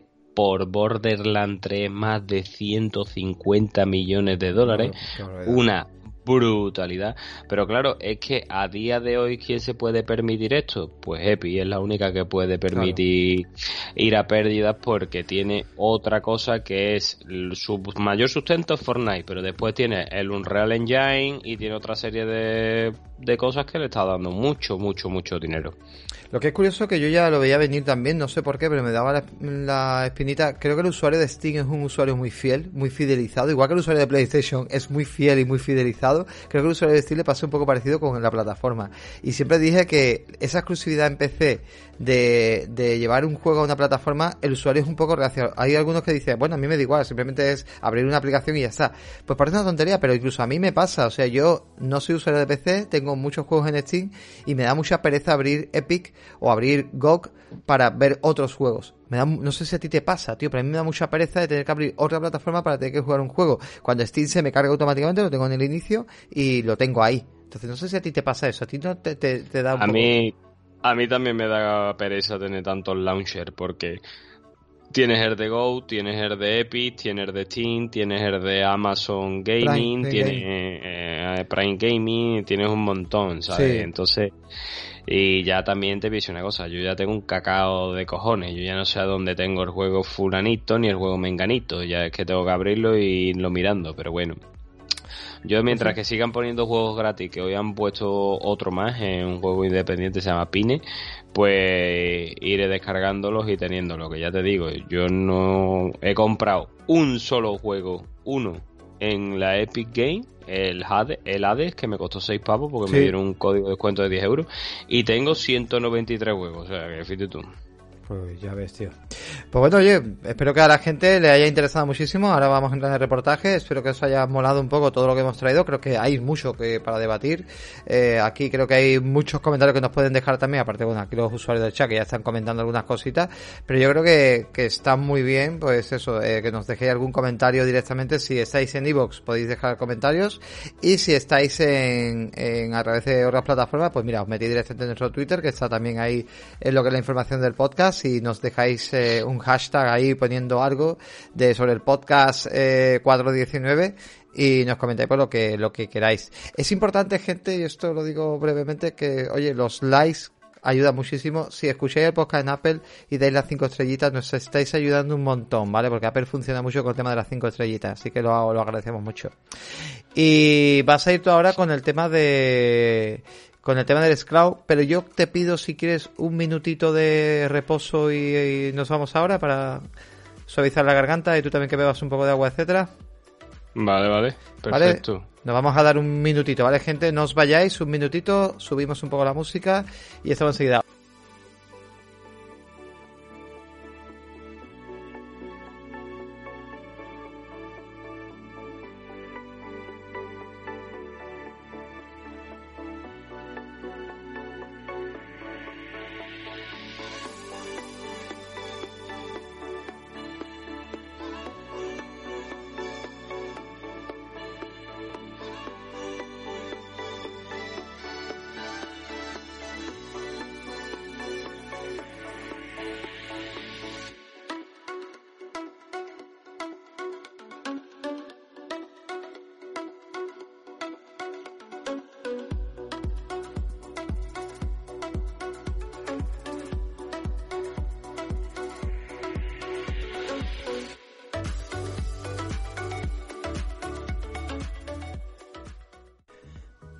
Pobi, pues volvemos, volvemos con, con el programa y volvemos con el xCloud. Nos vas a contar un poco, pues eso, cómo funciona el xCloud en iPhone, un poquito la experiencia brevemente y, bueno, pues cuéntanos, cuéntanos un... Pues sí, mira, Masi, vamos a hablar un poquito de la beta y por favor no olvidarse de esta palabra, beta, que significa ahora mismo que está en prueba, ¿vale? Eh, del servicio X Cloud en tanto en iOS como, como en PC y dentro de iOS lo podéis usar los iPhone como en el iPad, ¿vale? todos los servicios que tiene lo que tiene Apple. Eh, lo primero que os tengo que decir que esto va por invitación no ahora mismo no, no es que está abierta ni te puedas apuntar a ningún sitio. Y yo el pasado sábado recibí un correo en donde se dirige a mi Tito Phil y dice Bobby ya que eres el mejor de los jugadores que hay en Player Podcast y que más si no te regala la One X como yo soy tu Tito te voy a dar una beta de invitación limitada para que puedas disfrutar de más de 100 juegos en tu consola a través de tu explorador web Así que, por favor, espero tu comentario. Ayúdame a cambiar y que el cabrón de Masi te dé la One X. Si no, le puteo. Vale, no te preocupes. Entonces, lo primero que os voy a decir, como bien os hemos dicho antes y si no y si no os lo digo ahora, ahora mismo estamos en servicio beta y lo primero que pasa es que esto no es una aplicación, no es una app. Como hemos dicho, se juega a través del navegador web, del, navegador web. Como bien lo podéis jugar o bien en PC o bien en iPhone. Primero os voy a hablar por el PC, ¿vale? ¿Qué se requiere para poder jugar a la beta de, este servicio, del Xcloud? Pues primero se requiere que estéis suscritos al Game Pass Ultimate y segundo, una conexión estable. En mi caso yo tengo una conexión de 300 megas y yo creo que hasta con unas 100 megas iría bien, pero ya con conexiones inferiores no lo sé si iría también porque ahora os voy a hablar... Eso, va a hacer con 4G. Ahora os voy a hablar yo también de, cómo, de cómo lo he ido probando, ¿vale? Lo primero, y os lo muestro en pantalla, tenéis que enlazar el mando de, vuestra consola Xbox, ¿no? El mando del controlador wireless de Xbox. Y la manera de, pues muy sencillo, vais y lo hacéis, le dais el botón blanco este de Xbox, que yo en mi caso no voy a hacer porque tengo aquí la consola y se me va a encender la consola y directamente pues lo vinculáis al ordenador. Yo como veis tengo el cable de carga y juega que además para jugarlo en lo que es el ordenador os recomiendo el cable de carga y juega más que con la conexión Bluetooth porque parece una tontería pero yo lo he jugado de las dos maneras y a mí los personajes cuando yo le daba al botoncito conectado el cable, a mí me parecía que la interacción del personaje o el movimiento que yo le requería lo hacía de manera más rápida que con, por Bluetooth. Entonces yo la recomendación es si tenéis el cable de carga y juega, es que lo hagáis con el cable de carga y juega instalado, ¿vale? Primero, esto es como si tuvierais la, consola, pero sin tener la consola. Os vais a linkear con vuestro nick de lo que es eh, Xbox dentro del servicio y se os abre un catálogo de más de 100 juegos. Y lo bueno que tiene es que directamente tú te pones al juego y te pone, no te pones jugar, te pones tocar y nada más que le des, empieza a cargarte ya el título. Aproximadamente oscila lo que es la pantalla de carga hasta que el título te sale entre 30 y 45 segundos. Un poco menos de un minuto, que tampoco es una carga excesiva. Entendemos que lo tienes que preparar, pero lo bueno que tiene es, uno de dos, no tienes que invertir en una consola y dos, no te tienes que descargar títulos, lo estás jugando en la nube. Yo lo he preparado, yo lo he jugado en infinidad de títulos. Lo he jugado, por ejemplo, os digo, uno de los primeros títulos en el que lo quise probar fue el Rage 2, el título de Bethesda, que es un First Person Shooter. Y el juego eh, a mí, la verdad, me iba con Impulsa. Y ahí se nota bastante, se nota bastante porque en este juego que son tan frenéticos y que tienes que disparar, tú tienes que tener el menor lag y el menor pin posible, si no estás muerto. Va bastante. Pero entiendo que al ser una beta, pues podrán arreglarlo. Eh, siempre tenéis que tener mando conectado con Bluetooth. Eh, os digo esto porque si a la hora de ir por el navegador y poder poner los juegos podéis usar el teclado, pero si desconectáis el mando no os va a dejar jugar. Es decir, que de momento no tienen implementado que se pueda jugar con teclado y ratón en el PC. ¿Lo harán en un futuro? No lo sabemos entendemos que estamos en fase beta, como sabemos perdona, Perdona, ¿has dicho que no se puede jugar con teclado y ratón en PC? No de momento? No. Tienes, tiene, que tener el mando cogido. Si tú quitas el mando, hay tres características que cuando tú pones un juego te da como la flechita esta del visto bueno y es tener una buena conexión, tener el mando conectado y otra más que no lo recuerdo. Y si tú quitas el mando, se te pone se te pone una cruz. De momento no tienes la posibilidad de usar el teclado y el ratón. Solo puedes usar el ratón para lo que es navegar o pedir parte de tus amigos o lo que sea. Eso sí, o para cambiar de juego. Pero ahora mismo no. Y ya os digo, eh, lo he probado El juego, el Rage 2, lo probé aproximadamente unos 25 minutos o media hora. Funciona igual que una consola, os saltan los logros, podéis darle partida a amigos, podéis jugar online con amigos. Todo, os hace todas las mismas características que os hace la consola, pero entendemos que es desde la nube. Y a mí en el Rage 2 sí me fue bastante mal. Iba con un montón de impulsa en el, hasta el momento de que digo, mira, lo voy a parar porque me estoy mareando, porque es que no, no lo veo bien. Lo he probado, sin embargo, con otras plataformas, para que veáis. Lo he probado con el Banjo Kazooie y ojo, que podemos jugar un juego de Xbox 360 en nuestro ordenador. Podemos jugar un juego de Xbox 360 en nuestro ordenador sin usar ninguna trequiñuela, siendo un servicio oficial. Y sin embargo, en el Banjo Kazooie, que es un plataforma, pues sí, iba bien el juego, no tenía, carecía de impulsar, iba, iba perfecto, iba sin ningún tipo de problema. Eh, también he probado el juego en juegos de conducción, lo he probado en el Forza Horizon, que sí me iba bien, aunque a veces me pegaba unos pequeños tironcillos, pero en su gran mayoría o gran parte del juego me iba estable. Y también lo he probado en el juego que antes os anunció que llegaba al PlayStation Plus o Now, el Greckle, y también me iba sin ningún tipo de movimiento. Lo he probado en juegos deportivos, me ha ido perfectamente. Lo he probado en, en juegos independientes, me ha ido también acojonantemente. Eh, deciros que ahora mismo, eh, aun estando en fase beta, el catálogo es bastante amplio. Estamos hablando de más de 100 títulos, o sea que está bastante bien. permíteme un momentito. Ahora sí, sí, pregúntame todo lo que tú quieras y Claro, porque tenemos, tenemos claro, pues voy a leer un poco algunos comentarios. Mira, una de las cosas que nos dice Damoga80 está diciendo, eh, bueno, primero de todo, Bobby está hablando del Cloud en iOS y en PC. O sea, eh, ya los que teníamos Android, aunque también está en beta, pero en Android está un poco más asentado el catálogo y funciona un poquito mejor, ¿vale? Tenemos un poco de la en algunos juegos, pero funciona más asentado. En iOS y en PC está muy en fase beta, yo diría que incluso alfa, ¿vale? Esto es muy importante, por eso es importante lo que está probando Pobi, que no es el de Android, que es el de, eh, es por invitación, se le han dado una serie de usuarios y hemos tenido la suerte que a Pobi ha entrado, ¿vale? Luego, punto 2, nos comenta Damoga que el catálogo sí es el mismo de Game Pass. Aquí puedes comentar tú.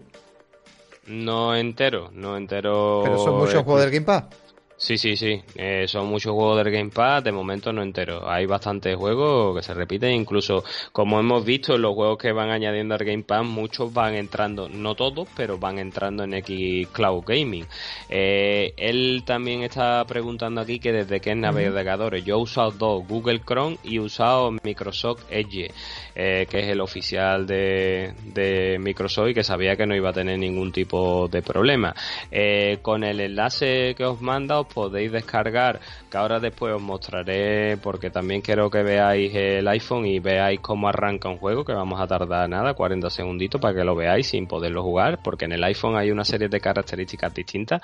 Eh, yo son los dos navegadores que he usado, Damoga. No sé si en el Internet Explorer irá o los demás. En estos dos, sin ningún tipo de problema. La conexión que preguntas que si lo he usado por wifi o por ethernet. Yo mm, el router lo tengo en el salón y yo el cuarto donde yo juego aproximadamente se encuentra a unos 10 o 12 metros. Yo lo que tengo es un PLC y a su vez el PLC sí está conectado mediante cable ethernet al ordenador. O sea que tu respuesta sería ethernet. Pero en el iPhone lo he probado con datos móviles, que ahora os diré después cómo va, ¿vale? Os he probado con un 4G. Y ya te digo, del catálogo he probado muchos juegos. He probado la Playtale, la Playtale va estupendamente. Eh, he jugado Grandes Autos 5. He jugado. Mm, perdón, perdón, perdón, que te van a matar. Grandes Autos. Ah, sí, perdón, perdona. He entendido Gran Turismo 5. Perdóname, perdóname. No, no, Grandes Autos 5. He probado el Batman Arkham. He probado bastante. Y a mí, de momento, ya te digo, problema que le veo eh, en algunos juegos que requieren de a lo mejor menos conectividad, por decirlo de alguna manera, como puede ser juegos independientes, juegos de plataforma, eso va bien. Eh, los juegos que ya requiere de más, como son los juegos de shooter o como son los juegos de conducción o juegos que a lo mejor gráficamente son más portentosos, eh, tiene impulsar, pero yo creo que se deriva de eso, de que estamos ah, jugando mediante navegador, no por una no por una app y yo creo que ahí se ve la conexión un poquito peor, ¿no? Eh, eso mm, por decirlo en cuanto al ordenador, que no sé si tu compañero tienes alguna duda que quieras que te explique o algo. No, yo lo que sí me gustaría es, eh, ¿ves beneficio jugar así? O sea, eh, poder, imagínate que esto ya empieza a funcionar un poquito mejor. De aquí nos dice también Kini que en el Xiaomi lo prueba de Android que le va muy bien, muy bien. Y ¿Te gusta de darle a un juego y directamente que se pueda jugar sin tener que instalar ni nada dentro de un servicio? Sí, hombre, la verdad que es una ventaja. Por ejemplo, yo que soy de hacer los rewards, yo por ejemplo ya me he hecho los rewards de este mes de todos los juegos a través de Xcloud. Que eran 40 gigas y 20 gigas, ¿verdad? Cada juego, ¿eh? Qué barbaridad. yo le das y en nada, en segundo está ahí el juego y algunos que tú sabes que los puntos son nada más que iniciando el juego directamente lo he hecho. Beneficio, sí. Hombre, si me pregunta, eh un tío como yo que tiene consola, que tiene el Game Pass Ultimate y lo puede jugar en el PC, pues hombre, yo creo que para estar aquí sentado en mi casa usaré, la, evidentemente porque ahora mismo funciona mejor lo que es la instalación del juego en mi ordenador o en mi consola evidentemente. Si salgo a la calle y en mi iPhone quiero jugar un ratito, pues usaré el, el, el Xcloud. Veo una posibilidad más y además sin costo adicional. Lo veo excelente. Bueno, lo veo excelente ahora mismo con sus fallos, pero es que lo repito y quiero ser muy reiterativo. Estamos en fase beta. Todo esto se mejorará. Yo recuerdo que cuando salió en Android al principio decía la gente que lo probó en el E3 eh, sí, sigue siendo beta. De hecho, el Game Pass Ultimate del ordenador sigue siendo beta, me parece, si no me confundo. Sí, sí, correcto. Cuando la gente, cuando la gente lo probó el, en el Android, en el E3, recuerdo, en el último que hubo, la gente decía, es que esto tiene un impulso del carajo, cuando después ya lo abrieron para que fuera al público general, no tiene tanto impulso. Algunos juegos sí, otros menos. Pero es que, eh, ya te digo, aquí se derivan dos cosas. Uno, que no estamos jugando mediante una aplicación que tú en Android juegas con una aplicación aquí estamos engañando al sistema por las restricciones que le pone Apple a, a Xbox y a, todo y a todo lo que y a, todo lo que el mundo y a todo el mundo que quiere crear una aplicación externa, ¿no? Entonces, digamos que a Microsoft la toca ya los cojones y ha dicho, escucha, que creamos un navegador nosotros y lo hacemos así y farseamos. Un, pequeño detalle, que están aquí comentando dos cositas de Andamoca que está muy interesado y, Kini. Eh, en Android, si tienes aplicaciones, y de hecho ahora han hecho una cosa todavía mejor, que esto será el futuro lo que van a hacer, que esto yo creo que Pobi no lo ha visto, claro. Eh, ahora yo en la tablet ya no puedo entrar en la aplicación de Cloud, sino que directamente te dice que dentro del Game Pass tengo la opción de jugar en la nube. Entonces yo elijo el juego de Game Pass y digo, pues yo este juego lo quiero jugar aquí en la tablet directamente. Y te salta dentro del Game Pass, tienes el servicio. Me gusta mucho esa unificación que han hecho, es muy cómodo y yo hago lo mismo que tú. O sea, yo un montón de juegos de Redward los juego directamente en, eh, en la tableta. Creo que es muy interesante. Eh, es una cosa que, ojito, ¿eh? en Sony PlayStation, a través del PC hay algunos juegos que sí permiten jugar en streaming y, me parece muy interesante.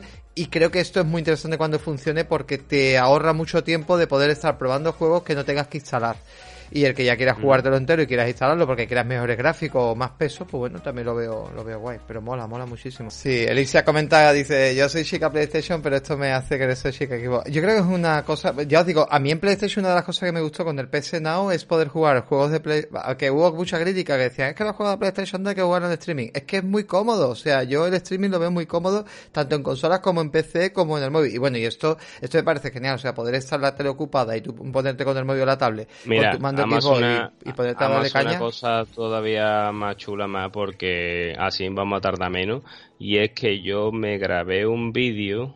Vale. Es una pena de verdad porque estamos un poco con problemas de conexión, pero bueno. Me grabé un vídeo, aquí lo podéis ver. Mira, vamos a poner la pantalla completa.